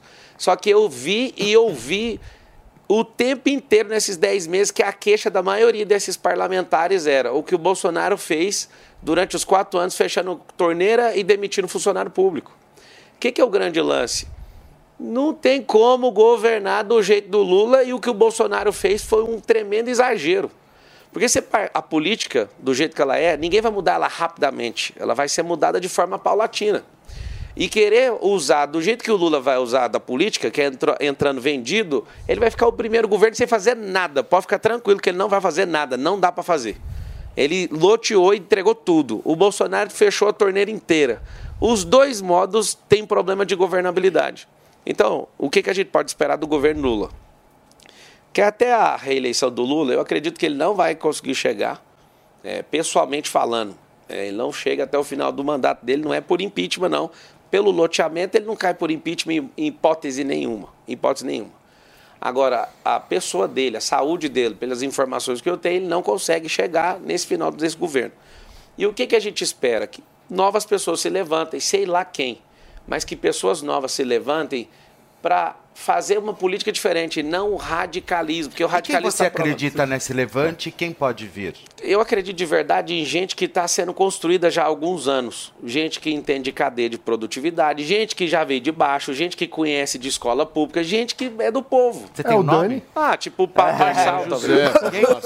Esse aqui, ó. Esse aqui é Não, um... tem, tem, tem várias Agora- lideranças políticas emergentes no Brasil e que eu Sim. vivo falando aqui todo dia. É importante mesmo, porque de fato uma das coisas mais que o Brasil mais precisa é de quadros políticos preparados. Agora deixa eu só te fazer uma... à esquerda e à direita, eu fiquei, é preciso. Eu fiquei olhando pro Pablo, mas também fiquei olhando pra você e vi que você ficou olhando pra ele com uma cara, assim, eu quero entender um pouquinho o sentimento que você tava ao ouvir Não, você sabe que eu, eu respeito muito o Pablo, né? Eu respeito ele enquanto empreendedor, respeito ele, inclusive, enquanto ator político.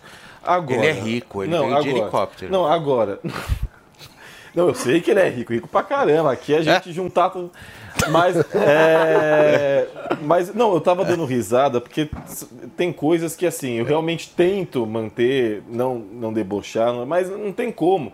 Bolsonaro era tão anti-establishment, era tão anti-sistema e era tão austero e tão contra composições, conluios e afins, que o líder do governo dele, Fernando Bezerra, era o mesmo líder que foi no governo Dilma, era o mesmo líder que foi no governo Lula.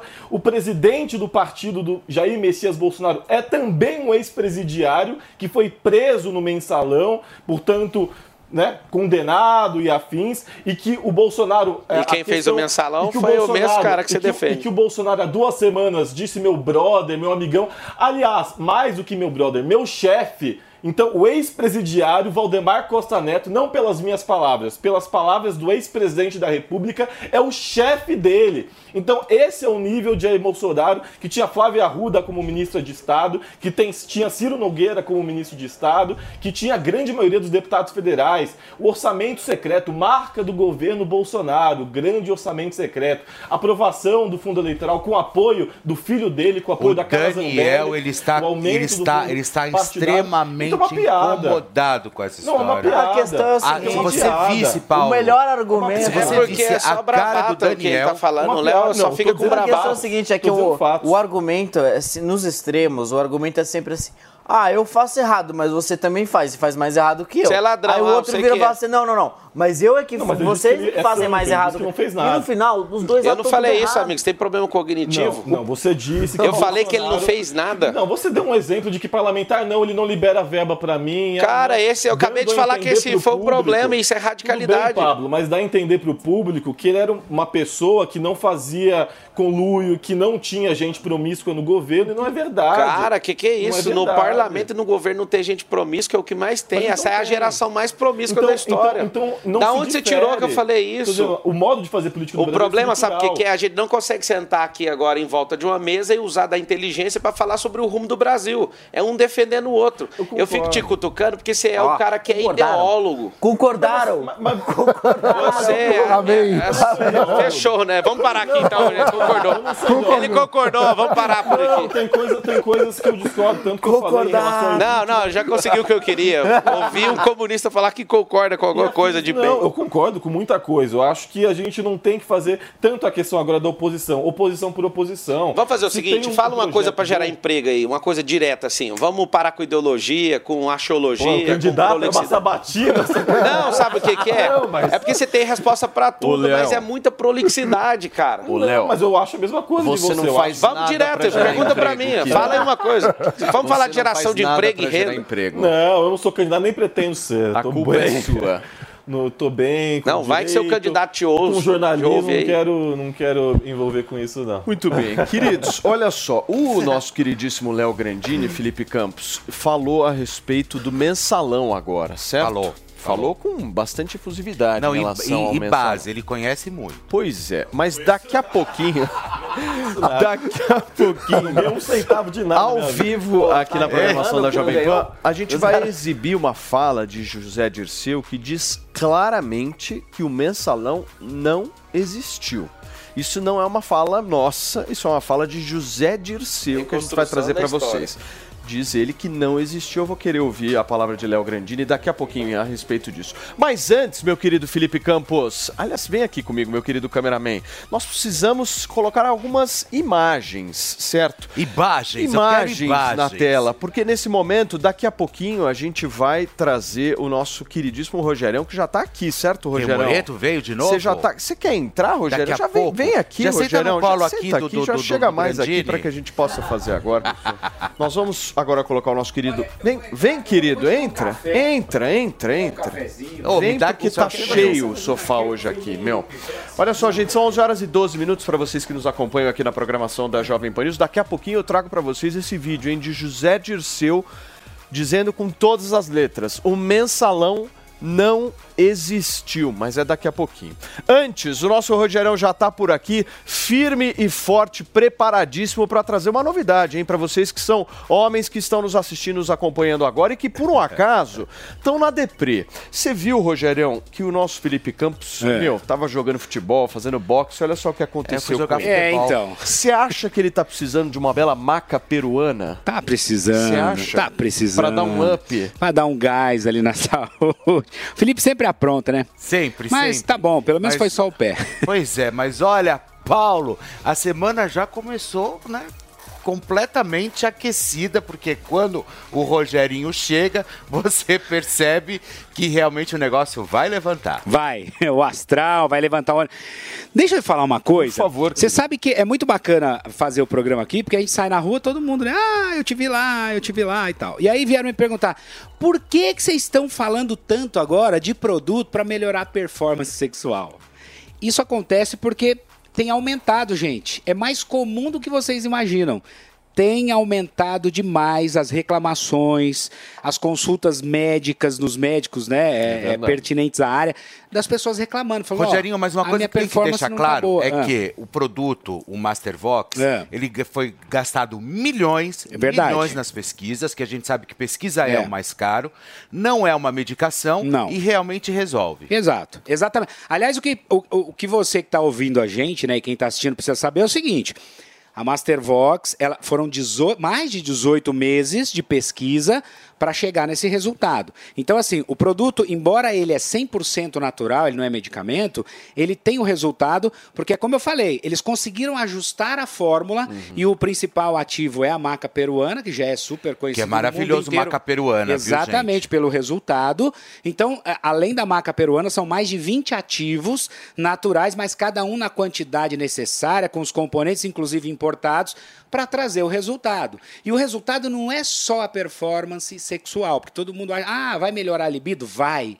Porque o problema é do homem e da mulher. Tanto é que tem o Mastervox para o homem e para a mulher. Não é só homem que tem problema. Sim, a caixinha vermelha, olha, É é, pra para mulher. mulher, e a caixinha preta é para o homem. Ou seja, você tem aqui Tem pra todos os os componentes, gostos. Exato. os componentes necessários para o masculino e E feminino. pro feminino. Só que aí olha que bacana.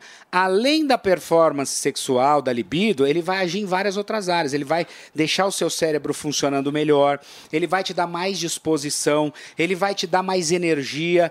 Principalmente quem tem estresse mental, porque é isso também que contribui para que na melhor hora que, que, que do casal ali a coisa não vai andar bem. Ô, Rogerinho, Ah. só uma dúvida. E o telefone, para vocês que estão nos ouvindo, gente, anota aí, é 3003-3353. Para vocês ligarem agora, 3003-3353, produto de qualidade que a gente está trazendo aqui para vocês. É.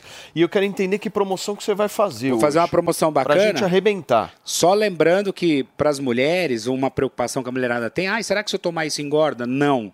Pode tomar é tranquilamente. bom, hein? Você vai ver que vai melhorar aí tudo. A sua libido vai lá em cima. A performance sexual vem a Toma milhão. quantos por dia?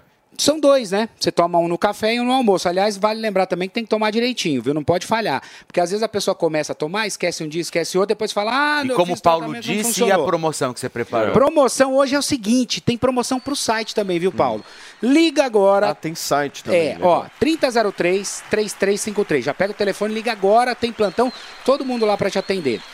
Quem quiser pode acessar o site www.mastervox.com.br. O Vox é com 2x. Entrando no site, olha que bacana, a promoção no telefone 50% de desconto. 50%? É, metade do preço. Mas é desconto real, viu? Não é aquele desconto fake que é, ah, custa 200, o cara vende por 700 e fala que tá dando Tá, é 70%. descontão pra mesmo. valer. É Real, metade do 50%. preço. Até que horas, Rogerinho? Agora até a uma da tarde. Uma da tarde. Então Até você vai pegar o tarde. telefone e ligar agora no 3003-3353. Comprando o kit com seis unidades, você vai ter 50% de desconto. E no site, Paulo, só para complementar, ó, Por recebi favor. aqui.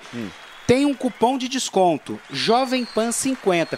Você vai entrar no site, compra lá, você vai clicar lá para comprar seis ou acima de seis e você vai ter 50% de desconto Oba! com este cupom que é Jovem Pan 50. Show de bola. Master Bom demais, né? Tá dado o recado pra vocês. É agora. 3003-3353. Liga agora, o produto é bom. Bom Rogerinho, gente demais, boa né? Para dar um up aí na vida, meu Deus. Obrigado, querido. Valeu. Turma, olha só, a taxação para emissão de visto americano em várias categorias vai aumentar a partir de 30 de maio, hein? Para o visto de turismo, o valor subirá de 160 dólares para 185 dólares, de cerca de 800 reais para 925 reais. Esse valor será cobrado para todas as aplicações por vistos de não imigrantes que não precisem de petição, isto é, suporte de terceiros. A taxa é diferente para outros vistos, como os de trabalho, por exemplo. Os novos valores levam em conta um cálculo do Departamento de Estado dos Estados Unidos sobre a demanda pelo serviço de vistos. Segundo o órgão, o reajuste é necessário para adequar as receitas aos custos do atendimento que não estariam sendo cobertos. O governo americano afirmou que o reajuste poderia ser ainda maior se não houvesse uma revisão de sua proposta original. Gente, são 11 horas e 18 minutos. Nós vamos fazer o seguinte. O Zé Dirceu falou que o mensalão não existiu, Léo Grandini. Ah, foi? Foi, querido. e nós vamos exibir aqui para buscar entender essa história. Não saia daí, mas antes você acompanha o giro de notícias aqui da programação da Bora Jovem Pan. lá. Ministério da Justiça libera 150 milhões de reais para segurança de escolas. Recursos poderão ser aplicados em projetos de expansão de rondas policiais e capacitação. Militares começam a depor hoje sobre atos de vandalismo em Brasília. Polícia Federal apura suposta participação ou omissão nos episódios de 8 de janeiro. Governo pretende taxar as compras internacionais de até 50 dólares. Ministro Fernando Haddad disse que lojas estrangeiras cometem contrabando digital. Elon Musk nega aumento de discurso de ódio no Twitter. Bilionário afirmou estar colocando muito esforço para diminuir contas falsas na plataforma. OMS registra primeira morte por gripe aviária H3N8 no mundo. Vítima é mulher chinesa de 56 anos que apresentou os primeiros sintomas em fevereiro.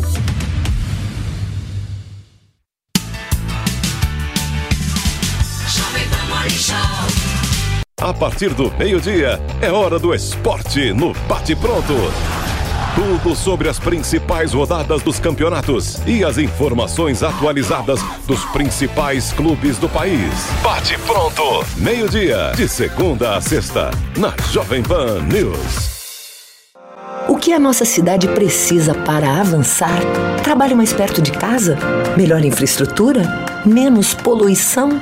A lei que orienta essas escolhas é o Plano Diretor. Chegou a hora de revisarmos essa lei pensando nas necessidades atuais de São Paulo. Participe das audiências públicas presencialmente ou pela internet. Saiba como participar em sãopaulo.sp.leg.br. Câmara Municipal de São Paulo.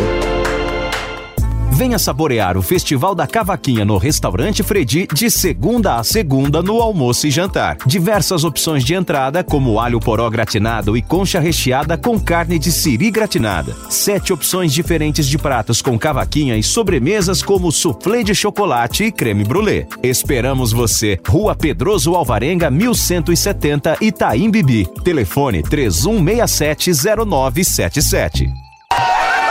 Eu sou o Enzo, meu negócio é pura adrenalina, jogo de sorte. E no vaidebob.com a minha intuição nunca falha. Eu acompanho tudo, acompanho as apostas, os jogos ao vivo. É adrenalina pura, ó. Já Clara aqui, ó, entende mesmo é das análises, né? É isso mesmo, Enzo. Eu sou racional e comigo não tem mimimi. E no jogo, claro, né? Não seria diferente. Eu estudo as probabilidades de cada movimento de todos os esportes. No vaidebob.com crio a minha própria sorte. Já o Rafa, né, joga pela paixão. Eu sou dos games, mano. No último ano assisti todos os campeonatos. CSGO, CBLOL, vestia a camisa, sabe? Joguei no Bad Bob e GG, brother, tá ligado? E o que diferencia você no jogo? Entra lá no vaidebob.com, ganhe até 400 reais de bônus de boas-vindas e descubra Vai de Bob. É, para todos! Então já sabe, na dúvida, vai de bob.com. A Jovem Pan apresenta Conselho do Tio Rico. Senhoras e senhores, meu nome é Daniel Zuckerman e este é o Tio Rico. no Fala. Zuki. Toda vez que eu vou na tua casa, eu chego lá, pode ser três da tarde, uma hora da manhã, você e a Betina adoram assistir o mesmo filme. Se, se eu mentir, você me fala aqui na minha cara. Você lembra? É o filme do Morgan Freeman lá com o Jack Nicholson. Você sabe qual que é? Adoro o Jack Nicholson. Aquele adoro. Nunca é tarde demais. Nunca é tarde demais e tem outro que eu gosto. São os Mas- Intocáveis. Também. Francês, é. Mas é o The Bucket List, né? Exato, adoro esse filme. A tradução seria bater as botas, seria, não é isso? É verdade. E o filme tem um ensinamento maravilhoso, né? Os personagens são dois principais lá, eles estão infelizmente, infelizmente eles estão com câncer no pulmão, se encontram. Ah, sim, eu adoro esse filme. Né? Maravilhoso. Eles são, tem um paciente terminal e aí eles resolvem fazer uma lista, 10 coisas pra fazer antes de morrer. Você com essa sabedoria, com esse cabelo branco que te traz tanto respeito, eu gostaria agora pra nossa audiência. Três coisas pra fazer antes de morrer. Não precisa ser 10 que nem tempo a gente tem. Três. Vou te falar, eu gosto, eu tenho uma sinergia muito grande com pessoas que viajam muito, Zuki. Quanto mais você viaja, mais você tem reflexão e conhecimento da tua própria existência, do teu país. Descobre uma cultura de nova. riqueza, de pobreza, de cultura. Eu adoro. Eu, quem viaja tem uma cabeça completamente diferente. E- Adoro. E, um parente, você fala assim, quando você for viajar, vai pra Paris, sai e se perde. Adoro, Você é. fala, vai se perder. não, não pega roteiro. Se perde que você vai encontrar uma galeria, um museu que você nunca viu, vai sentar e ver uma música que você nem sabia que existia. E o- se perde na Exato. viagem. E hoje, com o celular na mão, com uma câmera, você guarda isso e explora cada vez mais. E Boa. aí vem o meu segundo ponto. Qual seria? Conhecimento. Porque o- Conhecimento. porque o cara que viaja e ele tira uma foto de uma obra de arte, ele fala, tá bom, esse artista aqui é, sei lá, Rothschild, mas quem que é esse cara? E aí mergulhar nesse conhecimento de fora traz uma, uma expansão da mente que eu adoro, eu sou viciado nisso. Eu, eu- teve uma época, Zuki, que eu fiquei viciado em, em saber como era feito Murano na Itália, e a gente viajava 50 vezes para Murano para ver como era feito. É maravilhoso. Isso pra mim é, é o, o creme de la creme. Perfeito. E o terceiro Terceiro e último agora, anotem. é um legado. Porque os dois primeiros são pra você, é conhecimento e viajar. E agora, quando você vai embora pra outro, sei lá onde, pro céu, pro, sabe lá onde você vai, tem que deixar um legado pra quem fica. Porque o conhecimento ele pode ser transferido pra alguém. Você- Mesmo depois que você olha. Por isso que a gente tem um Instagram. Entendeu? E a gente faz esses conselhos. Porque ó, no final, o que importa é o legado que você deixa pros seus filhos. E se não tiver filho, pra quem tá ouvindo. Então isso é maravilhoso. Conhecimento, viagem e legado. Esse é o recado. Você me emociona tanto que você é o professor que quer sempre que o aluno seja mais inteligente. É isso aí. Emocionante. Conselho do tio Rico aqui na Jovem Pan. Beijo grande. Conselho do tio Rico. vai tomar um tranco, porque o Brasil não está liderando frente nenhuma. Aonde o Brasil poderia liderar a frente, acabou de tirar a isenção que tinha do governo. O que, que um cara desse está fazendo aí? É o seguinte, eu aqui falando aqui por mim, pela minha família, pelos meus negócios, é como se não tivesse um governo no país. Eu não importo com isso. Agora, tendo rodado o país inteiro, rodado 62 mil quilômetros, na campanha lá que me tomaram, inclusive já sabe quem é, eu fico com muita compaixão do povo, porque o povo é enganado. O Brasil tá voltando a ficar verde e amarelo de novo. Verde de fome e amarelo de abóbora. O povo só vai comer isso agora. Não faz sentido. Esse povo é só papo furado. Você vê pelo comportamento da pessoa que traz a ideologia deles aqui. A gente fica aqui querendo fazer pergunta, não é que a gente tá em dúvida ou quer saber a resposta, é pra zoar mesmo. A gente queria ter um, um debate. Esse é o a nível, né? Esse é, é mas é nível, pra então. zoar mesmo, sabe por quê? Então, mas aí Sabe zoar e ganhou eleição. E perderam a eleição é na claro, zoação. É claro que ganhou eleição, zoando. prometendo Então, perderam- mentira. perderam. Vamos aumentar o a salário mínimo. Eu acabei de dizer pra você que É, o aumento do eu valor... vou te falar o que, que é a realidade. mínimo realmente Você quer saber o que, que é a aumentou, realidade? Que as coisas diminuíram. Você quer que eu te fale o que, que é a realidade? mercado Quantos anos você tem? Deixa eu te falar. eu não vou falar sobre a idade, não vou entrar nesse Não, mas. Deixa eu te falar. Olha você falando que eu não vivo a realidade. Quantos empregos você gera, quantos empregos eu gero? Quantos milhões de Você- imposto eu pago e você quantos é reais pobre, você paga de você imposto? passa fome, é isso? É Eu minha já pergunta. fui pobre. Hoje você é pobre e passa fome? Vai pra quê? É isso. Pra é que isso. que eu Você vou é fazer isso? das pessoas? Eu sei mas qual esse que é um é. argumento falso. Olha porque- só o argumento. Não, deixa eu te é falar. Agora eu Você posso faz falar? mercado, é só eu posso falar? Eu posso Você não falar? vive de um salário mínimo, eu Pablo, amigo, deixa eu te falar uma coisa.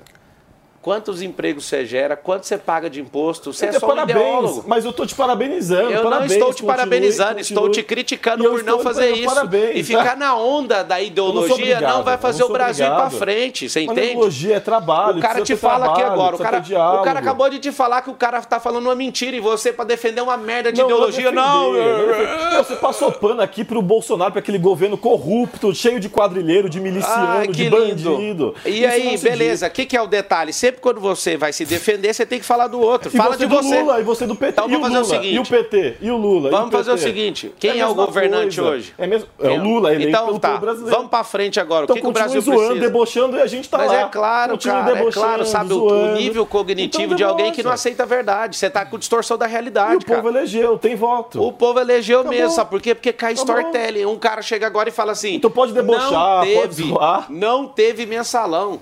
Deixa eu falar uma o coisa mensalão, pra só pro vocês. povo saber, deixa eu contar o segredo do mensalão, que pouca gente sabe. Segredo. É segredo. É Ninguém vai contar pra ninguém. E eu não vou falar quem me contou. Foi um dos líderes dos partidos. O mensalão só explodiu porque o Lula não pagou o que prometeu. Aí você vai acusação, você faz acusação sem nenhum Uma. fundamento. Não, mas é só por causa Criminosa, porque isso é uma calúnia, você Ai, pode ser processado por ele. Amigo, então são processa. coisas. Não, eu não, o Lula deve te processar. eu Avisa, não. pede ajuda lá, eu ajudo, eu sei são, do que são vocês estão mentiras, precisando. São narrativas. Eu Você falar. que é ideólogo, você é ideólogo, várias narrativas, várias Então mentiras. vamos para concreto então. Quem foi o orquestrador disso? Comprovado judicialmente. Quem foi? Orquestrador do quê? Do mensalão. Vários partidos, O vários Dirceu atores. que acabou de falar Roberto que ele existiu. Jefferson bolsonarista. Ele foi. PL ele teve foi. mais condenados. Eu não tô negando. PP que teve mais eu não tô condenados. negando. Então eu não tô é negando. Você sabe por que, que teve mais condenados em outro partido? Porque o partido que governava pagou os outros. Foi por causa disso. Esse argumento Era um seu é governo de falho. coalizão, não era o- não É, saía é, do mas olha o que, que você um usa de argumento para alguém que às vezes não presta atenção no que você está falando. Olha o que, que você falou.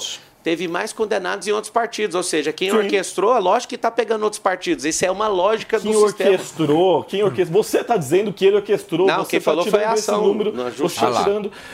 E você sabe como está a situação na Pegou justiça dele? fôlego aí. Igual o Lula, que hoje é presidente da República. O Mano e o Daniel José estão um pouco. Eu vou falar uma coisa pra vocês. Assustados, né? Fazia tempo, hein? Fazia tempo que não rolava coisa isso. Vocês me chamaram aqui foi por causa de audiência? Nossa, mas Vocês me chamaram foi por isso. Você podia ficar aqui, né? É podia meio-dia, ficar não, tem aqui, que é. almoçar. É gostoso né? debater, não tem problema. Escuta. Ainda, mas a, gente, quer ouvir sua tá- posição e a mulherada É, quer ver sua beleza. Não, a minha não, mulher tá a ali, mulher né? tá lá. Não, caça Como você chama? Você tá muito saidinho. Carol, I love you. Escuta. Essa foi favor. ótima. Vocês querem falar, Daniel e Mano? Não, a questão é muito, é muito simples, né? É só você olhar é, no passado em todo, em todo o processo que envolveu as investigações do mensalão. Não tem como desfazer a verdade, né? O Zé Dirceu tá obviamente mentindo, ele tá obviamente tentando de alguma maneira enganar as pessoas, como é a prática do que ele está acostumado a fazer a vida toda, né? Então, é, enfim, eu acho que essa é uma discussão que muitas vezes quando vira esse embate aqui, ah, pô, mas tá errado aqui, tá errado lá e tudo mais, é sempre esse mesmo formato. Ah, eu, ninguém nega que o lado dele tá, tá errado, mas aponta que o outro tá errado também. Não é por aí. A gente tem que olhar o Brasil de uma outra forma. A gente tem que olhar o Brasil em termos de propostas, de futuro. Sabe, esse negócio de ficar olhando pro passado, tentando Eu adoro esse passado. discurso sapatênis. É. Adoro. Lá da Mas é a É uma coisa que me pega. A questão é o seguinte. Eu fico se, ó, apaixonado. Faria live, né? Alguns que eu gosto, que fizeram Não, L. Se a gente chegar no final dessa discussão, seja o Pablo, seja o Léo, se qualquer um dos lados vencer, o pobre continua pobre. É isso aí. A realidade é essa. A gente tem que olhar pra frente e mudar esse país. Por isso tem que gerar renda, emprego. e- Exatamente. Vocês não sabem pra fechar esse assunto. Não sou obrigado. Não, a Eu sua sou ideologia não sabe Não, fazer. não, Eu sou calma, obrigado. calma, calma. Um papel de jornalista, não você de empresário, Amanhã- um de calma. político, outro Não, de ator. cidadão, eu e cada um é cada cidadão. um. Mas você Comunista quer não é forçar, gerador de emprego e renda. É que comunista não sabe nem o que é comunista. Você nunca liu um livro de Marx Então eu vou ensinar uma coisa pra vocês. que- que Isso é uma mentira que você acabou de falar. Se você quer ser comunista, leia Marx, Lenin, Engels. Se você quiser ser capitalista, estude o que eles estão querendo passar lá. Na hora que você for alguém livre, você não vai ser nem capitalista e nem, nem comunista, nem socialista e nem nada com essas conversistas. O que você vai entender é que você precisa ser governalista, você tem que assumir o governo da sua vida, não tem que confiar em presidente de república, não tem que confiar em governador. Nós temos que estimular a mudança de mentalidade do povo brasileiro. E não é porque eu sou empresário, o que gera riqueza num país é produção. Então é, É isso que a porque gente parece tem que que estimular ser- nosso o Léo que não parece faz que nada. ser empresário. Léo não faz nada. Parece, não, Ele fica tarde, meu, que eu não assistindo gosto, sessão o da que eu não tarde gosto. Você sabe do que eu eu tive com o gosto? Michel Eu Temer. Deixa eu te Ele não faz Fica nada. Eu tive Mas você sabe de uma coisa, Eu Léo? o que, o que eu não gosto, principalmente na esquerda, é porque eles demonizam, parece que as pessoas que se dão bem na vida. Eu, né? eu disco- eu assim, discordo disso, dessa é, é, posição. eu acho, eu acho, em primeiro lugar, No final se das você contas, você não é batalhou, esquerdista, se você você gosta de trabalhou, se então. você con- concorda Não, eu e se você É realmente. É fez a sua base Síndrome e prosperou, qual é o problema? Não, eu não vejo- eu Sabe, acho eu, eu não gosto dessa retórica que assim, vamos. Primeiro que eu não acredito em socialista de iPhone, socialista que pega e ca- compra tá cama batido, e compra Não tá cama. batido, nós vamos bater nele até 65 ou mil acabar o reais. comunismo ou Não, socia- eu, ou tudo o bem iPhone. que esteja batido. Não ok, tá, tá não. tudo O é certo. trabalhador mas pertence Escuta o Felipe, por mas favor. eu acho, eu, em primeiro lugar, eu não, eu não consigo acreditar em comunista, por exemplo, que, que pega e compra a cama de 65 mil reais, sabe? Ou então e vai, ou chama o Fantástico, chama ou chama o Fantástico para ir lá cobrir o palácio para mostrar o que fizeram. Olha, tiraram aqui as, as nossas mobílias caras, Uma acabaram, de tá 2.800 tudo reais, rasgado, Gente, tá tudo destruído. batido Eu preciso de coisas novas, porque aqui eu não acredito Nunca mais. nisso. Isso, na verdade, isso não deixa de ser o quê? Um, um- um pano de fundo de uma história. Porque a gente sabe que não é assim. A gente sabe que o Lula, ele é um cara que ele tem milhões, ele é um cara muito rico, sabe? Então, assim, a partir do momento que ele vive é, é, é, nessa posição e instigando realmente essa questão da pobreza no Brasil, ele, se, ele acaba e ele, e ele né? exclui, Ele na a verdade, Brasil. a- quem realmente quer. é- é- é- por, ex- por exemplo, o Pablo. O Pablo é um cara. Bem sucedido, se deu bem, tem uma retórica interessante. Cheiroso. É um cara. É cheiroso, viu, Carol? E aí acontece o seguinte. Como se fosse errado esse cara ser Não, próspero. é errado. Como Não é fosse errado. errado. as pessoas terem realmente Mas seu sabe o que prova? Errado é Paulinho? você, Paulinho. Léo, que não gera emprego. Paulinho, mas sabe o que prova? Sabe o que prova? imposto. Pago, pago conta, pago e que não trabalho bastante. Não produz, é E errado, tra- E, tra- né? e Não trabalho produz. bastante. Isso é mais um discurso contra outras profissões, contra o funcionalismo público. Vixe, Todo mundo é, vitimista. todo Não todo é. mundo A ideologia é justamente então você ser é vítima. elitista, Você mente. Então isso é, é muito complicado. E o que prova que você nunca leu um livro na sua vida sobre marxismo, sobre qualquer outra coisa, é que você acha Ó, que vou você fazer em consumir- sua homenagem. Vou, ó, vou fazer a homenagem desse senhor que não para de mentir, porque isso aí é uma mentira agora. Eu tenho um livro que eu publiquei, dos 32 que eu já publiquei, um que chama A Destruição do Marxismo Cultural. Eu vou te mostrar que eu não só li, mas como Não, eu sou tá um bom. combatente dessa mentira que você prega e vive. É o seguinte. A direita, no país, cai no engodo da esquerda, porque essa história de esquerda e direita é 100% esquerda. A gente não precisava ficar falando. Certa vez eu sentei com o Michel Temer, fez um excepcional governo em dois anos, corrigiu um monte de besteira que vocês fizeram. E aí ele falava assim pra mim, Marçal, eu queria entender por que, que esse povo fica falando de esquerda e direita sem parar. E ali tá um dos maiores parlamentares que a gente já teve. Sabe por que, que ele falou isso? Porque esse jogo é de vocês, de ficar o povo aqui no comentário falando mal de você ou falando mal de mim. Enquanto isso, o Lula tá arregaçando com o país, porque não tem capacidade, é inepto para governar. Só que eu entendo esse movimento anti-Bolsonaro. Bolsonaro bateu na mídia, a mídia é o quarto poder da República. Aprendemos. Agora, por favor, para de ficar batendo no peito que eu sou é de esquerda, de direita, de diagonal. Isso não vai mudar nada. Eu sou brasileiro. Cara, vai Eu produzir. sou pra frente. Vamos Mas produzir. mas eu sou pra- Vamos olhar pra frente. Eu sou LGBTQIAP+, e o meu P é de piques, coração. Não, peraí. Peraí que você tá falando muito, Leonardo. Eu não, E eu quero ouvir Mano Ferreira. Se você pudesse escolher um lado, mano, qual seria? o centro. Centro liberal. Eu diria que o, a América Latina é pródiga num gênero literário chamado realismo mágico. Que é quando você faz, se tenta se aproximar da realidade, mas coloca umas coisas de magia, de surrealismo no meio da história. E eu acho que é, é isso que a gente está vivendo no Brasil há alguns anos. É, a, a narrativa dos tios de Zap, das tias de Zap, que vão passando, não se diferenciam em nada dessa história do José Dirceu de tentar criar uma nova realidade, um realismo mágico, onde a gente faz de conta que não teve mensalão, faz de conta que não teve petrolão, faz de conta que não teve tentativa de corrupção com vacina, faz de conta que não teve orçamento secreto, faz de conta que cada lado não tem os seus problemas e faz de conta que esse tipo de debate traz algo produtivo para o país. Porque, no fim das contas, não traz. O que a gente precisa é discutir qual é o Brasil que nós queremos para o futuro.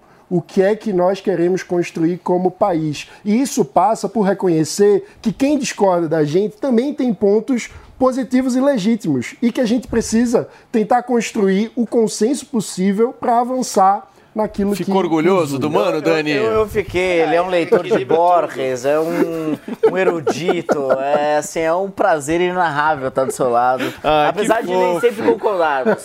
Ô, Léo, mas eu vou te falar uma coisa. Você estava fazendo falta nesse programa. É lógico, tava muito. Não fica, muito humor, não fica falando. Não é assim.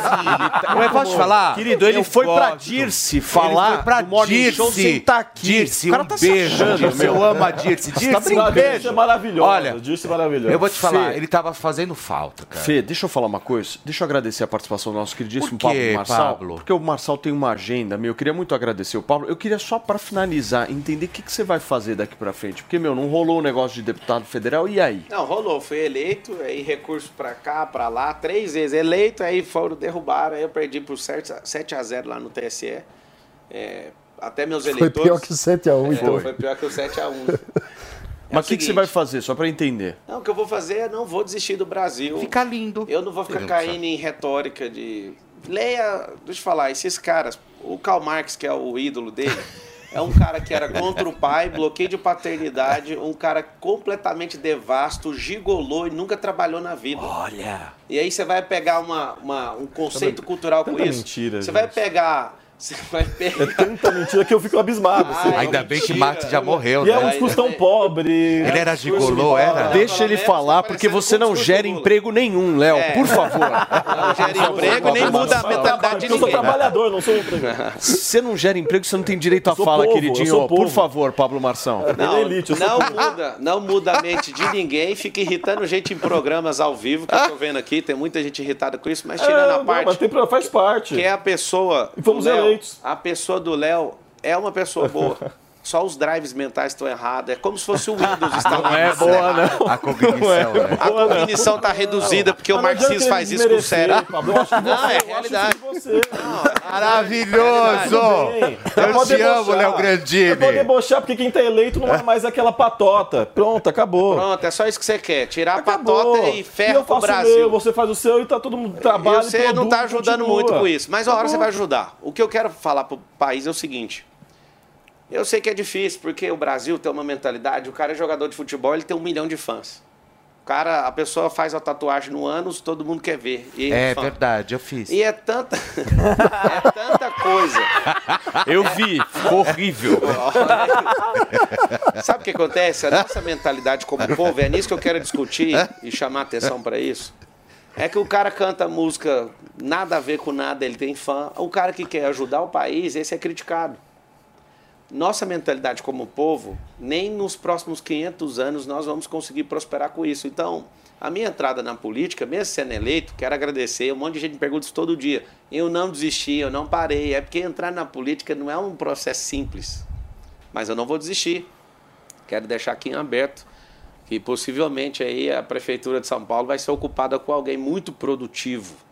Por que que você não vem? a Opa, Você tá, que tá querendo prefeitura? Vem você de pra São prefeitura, a Pablo. Mas você de acha São Paulo, mesmo, Paulo? Você Pablo, quer... vem pra Não quer prefeitura. não é melhor legislativo? Não é mais. Não Amigo, tá você mais. Você tá quê? falando que ele não tem tamanho pra Não, isso? Olha o que, que eu fez até pensando. um gesto assim, Olha o que, né? que eu tô pensando. Porque vai ser polarizada. De um lado vai ter o bolo, de outro Não, você fez um gesto. É, tudo que você Mas quer, é né, por isso que tem que vir gente que é produtiva. Imagina um bolo. Uma pergunta porque Não, eu ser tô falando sério. Salles e o Boulos, Cara, se tivesse duas pessoas magníficas concorrendo, eu fico lá na minha casa. Eu não tô, isso não é um projeto de vida pra mim não. Eu olho pra cidade mais poderosa da América Latina e eu vejo bolos sendo o principal candidato. Tá faltando homem e mulher nessa cidade. Deputado mais votado do Estado. Por causa de quê? Storytelling de mentira, de vitimização, de vamos invadir a terra dos outros, vamos tomar as propriedades. Você tá louco, cara? Então é o seguinte, eu vou fazer um apelo pra você aqui. Você Bora. não precisa gostar de mim. Gosta só do país, moço. não deixa esse povo mentiroso. Ou pelo menos da governar. cidade de São Paulo, né? Gosta da cidade de São Paulo, gosta da sua família, invista, vai crescer. Lançada candidatura Não, de não, Pablo Tá Pode muito, falar isso, tá não. muito, meu. Pré-candidatura, Não pré-candidatura. posso falar Ô, isso ainda, Pablo, eu preciso de achar um partido que Deixa eu te- firma e vai até o final. Deixa eu te agradecer pela tua participação Obrigado, aqui ao gente. vivo na programação da Jovem Pan. Ah, Nós recebemos o nosso queridíssimo um Pablo em Marçal aqui, que não pode ficar até o minha meio-dia, mas, pô, participou bastante com a gente. Obrigado, Gente, Pablo. brigadão, ó. Vou abrir uma caixa de perguntas lá no Marcal1, lá no Instagram. E eu vou responder. Você que quer me xingar, vai lá. É importante ouvir isso aí. Grava um vídeo pro Léo único que gosta de Grandini. você. Ô, Pablo, depois chama o Léo pra passear um pouquinho de helicóptero. Não, comunista não pode mexer com isso, não. também, viu? A gente só, Ah, um dinheiro público. Informação 11 horas e 42 minutos. Olha só, o influenciador Guga Figueiredo Querido, utilizou a rede social para fazer uma denúncia bem grave contra algum dos maiores influenciadores que a internet tem atualmente. Guga acusou os influenciadores de estarem divulgando golpes em suas redes sociais. Por isso, hoje, aqui no Morning Show, a gente recebe ele, o nosso queridíssimo Guga Figueiredo, para comentar sobre esses golpes, certo, Guga? Seja bem-vindo, você me ouve bem? Tô ouvindo. Bom dia a todo mundo aí. Prazer Tudo bem, participar. Guga? Seja bem-vindo, viu, querido? Conta um pouquinho pra gente sobre esses golpes, cara. Explica pra gente. Então, eu vou enumerar aqui como é que acontece. O primeiro ponto é que os golpistas criam aplicativos que seduz o, o- o consumidor, dizendo que ele vai ganhar um dinheiro fácil. Apenas com o celular na mão ele vai fazer dinheiro, sendo curtindo fotos no Instagram, ouvindo música, vendo YouTube, vendo Netflix, avaliando roupa para Shein, que é a mais nova agora, que você vai ganhar dinheiro avaliando para Shein, que a Shein está falindo. Uma das maiores empresas aí do cenário mundial está falindo. E que, como, como que funciona o golpe? Esses aplicativos são pagos, né? Só que ninguém vai comprar aplicativo sem ter alguém para divulgar. Então aí que entra o papel dos influenciadores digitais. É o poder de convencimento, né? De convencer o seguidor a comprar, a cair naquele golpe. Então, os influenciadores, eles fingem que estão sacando dinheiro da plataforma, que estão ganhando muito dinheiro ouvindo música, que estão ganhando muito dinheiro avaliando roupa da Shein. Eles abrem lá, mostra que tem, que tem dinheiro na conta no aplicativo. Isso para quê? Para enganar, para fazer com que o seguidor, persuadir o seguidor a comprar aquele aplicativo. Então, o seguidor compra o aplicativo, paga em torno aí de 97 reais pelo aplicativo, e o que que faz? Os golpistas eles prendem a pessoa dentro da plataforma por mais de sete dias, porque sete dias é direito do consumidor de pedir reembolso. Então eles dizem que precisa de atingir um limite para conseguir sacar, começa a dar um monte de tarefas que o, o- o comprador não consegue cumprir aquelas tarefas, aí passa aqueles sete dias, o consumidor não consegue mais pedir um reembolso e fica no prejuízo. Guga, você tá ouvindo a gente, o, não? Fê tem, o Fê tem uma pergunta pra você responder bem objetivamente, por favor. Ô, Guga, você tá me ouvindo? Ouvindo. Ô, querido, bom dia. É, Guga, eu preciso dos nomes desses artistas que participam e fazem realmente esse esquema, é, é, gerando o golpe na internet. Que nós sabemos que eles são contratados justamente para efetivar o golpe e continuar com o golpe na internet. Eu quero os nomes desses artistas. Então, vou falar assim os principais, né? A Bia Miranda. Bia é Miranda, que tá- que foi ex, ex, ex-fazenda, que foi considerada neta da Gretchen, mas não é neta, ok, próximo. É, Emily Garcia. Tá, a influenciadora. Gabi Martins. A Gabi Martins, a cantora sertaneja? É a cantora. Gabi Martins é uma das maiores divulgadoras Caramba. desse aplicativo do Brasil. Uma Se das maiores divulgadoras de golpes do Brasil. Se você for agora no Reclame Aqui e pesquisar Gabi Martins, você vai ver uma enxurrada de pessoas que foram lesadas com esses aplicativos de renda extra. Ela divulgou vários desses aplicativos, curtir foto, responder pergunta para a empresa. Ela divulgou vários desses aí. Tá, próximo. É, a Graciane e o Belo já divulgaram. A Thaís Carla, a modelo plus size. Mas, mas É. ô Guga, esses caras sabem que estão divulgando isso? Ou eles também são enganados? Então, Eu preferia acreditar que a pessoa não sabe, né? Que o influenciador não sabe. Só que tem um fato incontestável nessa história. Porque se a pessoa não sabe que está divulgando um golpe, então por que, que ela está fingindo que está sacando dinheiro da plataforma? Fica aí no ar. Como é que eu não sei se eu estou fingindo, enganando meu seguidor que eu estou ganhando dinheiro com aquilo? Nossa. Sendo que é tudo aplicado. Eles entram numa página falsa onde o influencer finge que está recebendo Pix. Guga, deixa eu te agradecer pela tua participação ao vivo aqui na programação da Jovem Pan News com o nosso Morning Show. A gente combina um outro dia para que você possa detalhar um pouquinho mais, porque essas acusações são muito sérias. Não, isso, né, isso na verdade não é acusação, isso é uma denúncia. É. E a gente precisa ficar de olho. Porque a gente vê, na verdade, sempre os artistas, todos eles ganhando milhões na internet, em sua maioria fez o L. E aí o que acontece? Aí vem um cara como o Guga, que é o xerife da internet, que fiscaliza, inclusive, essas questões de golpe na internet. E aí a gente descobre que tem um monte, mais um monte É. de, artista, de artista, inclusive, apoiando esse tipo de golpe. Guga, a gente combina uma outra vez com mais calma, tá bom, querido? Obrigado, viu? Um abração pra você. Gente, eu vou pra um rápido intervalo comercial, é muito curto, não sai daí, daqui a pouquinho tem polêmica na família real, hein? São 11 horas e 47 minutos.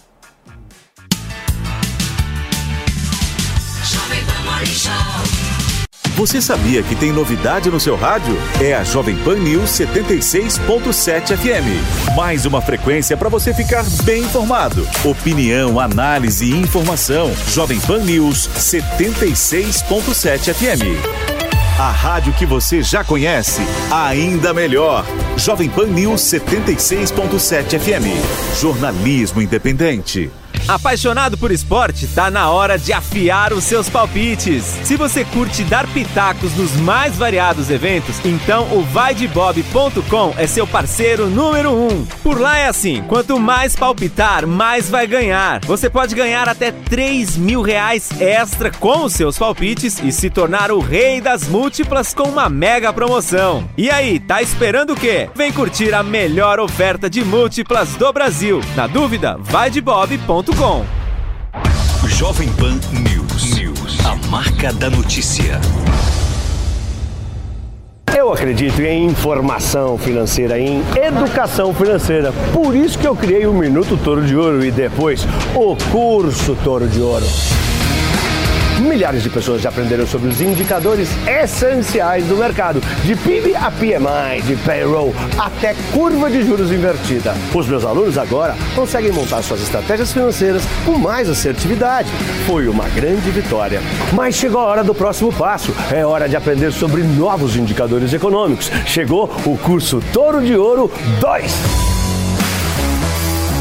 Você vai aprender o que é índice de força relativa, reflação, como funciona o mercado de commodities. Esse curso foi feito para você que já fez o curso Touro de Ouro 1 e para você que já conhece alguns indicadores do mercado e quer se aprofundar para se tornar um expert. Acesse a newcursos.com.br e garanta a sua vaga. Eu sou Pablo, vai Torinho! O Zuco traz o melhor da cozinha italiana. Massas, carnes, risotos e outras opções compõem o menu da casa, que ainda oferece mais de 240 rótulos de vinho. Zuco, Rua Doc Lobo, 1416. Agora na Jovem Pan, Sociedade Digital. Sociedade Com Carlos Aros e André Miceli. A transição energética e as perspectivas para um setor que é altamente tecnológico e que está em constante transformação.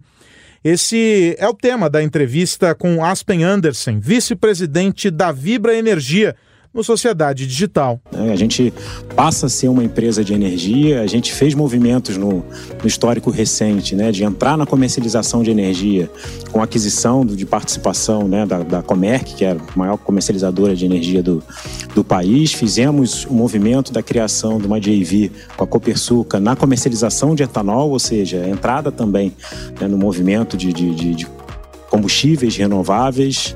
Fizemos aporte numa, numa startup, né, Volt, de carregamento de veículos elétricos. Enfim, então a gente tem feito esse movimento em direção da transição energética e de levar a energia que os nossos clientes buscam, considerando a descarbonização da cadeia. A gente sabe da, da realidade do Brasil, que já tem uma matriz bastante limpa né, na geração de energia elétrica, na utilização de biocombustíveis, etanol. Então o Brasil ele tem uma situação um pouco diferenciada comparada a outros países do mundo, mas o fato é que as empresas, né, os nossos clientes também buscam, dentro desse processo da transição energética, uma matriz mais limpa e a gente entendendo o mercado, entendendo a realidade dos nossos clientes, e aí fazendo a ponte com o programa do MIT, em que é uma grande busca do reforço né, da criação do ecossistema, em que a gente busca então startups que vão nos ajudar nesse entendimento das demandas do mercado, o capital disponível né, para investimento de risco e investimento conjunto com outras corporações. Então, esse entendimento, esse aprendizado né, de, de, de,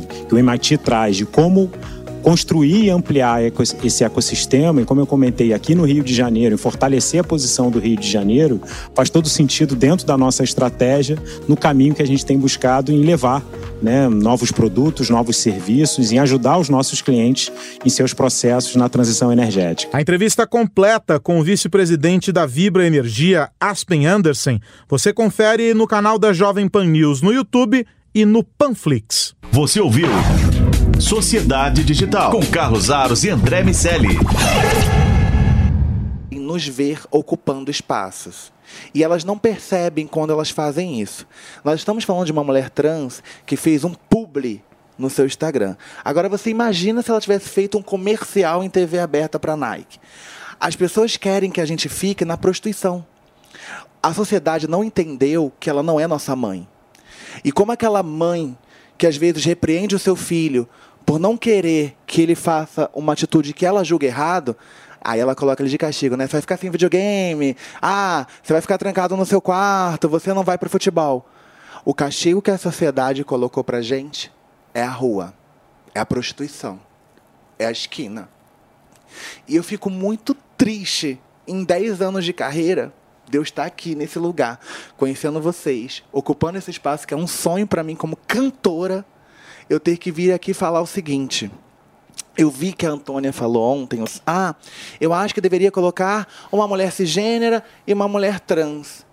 Gente, mulheres cisgêneras sofrem violência doméstica. São assassinadas às vezes por seus maridos que são extremamente abusivos. Mulheres cisgêneras vivem suas situações, suas problemáticas. O Brasil é um país super machista.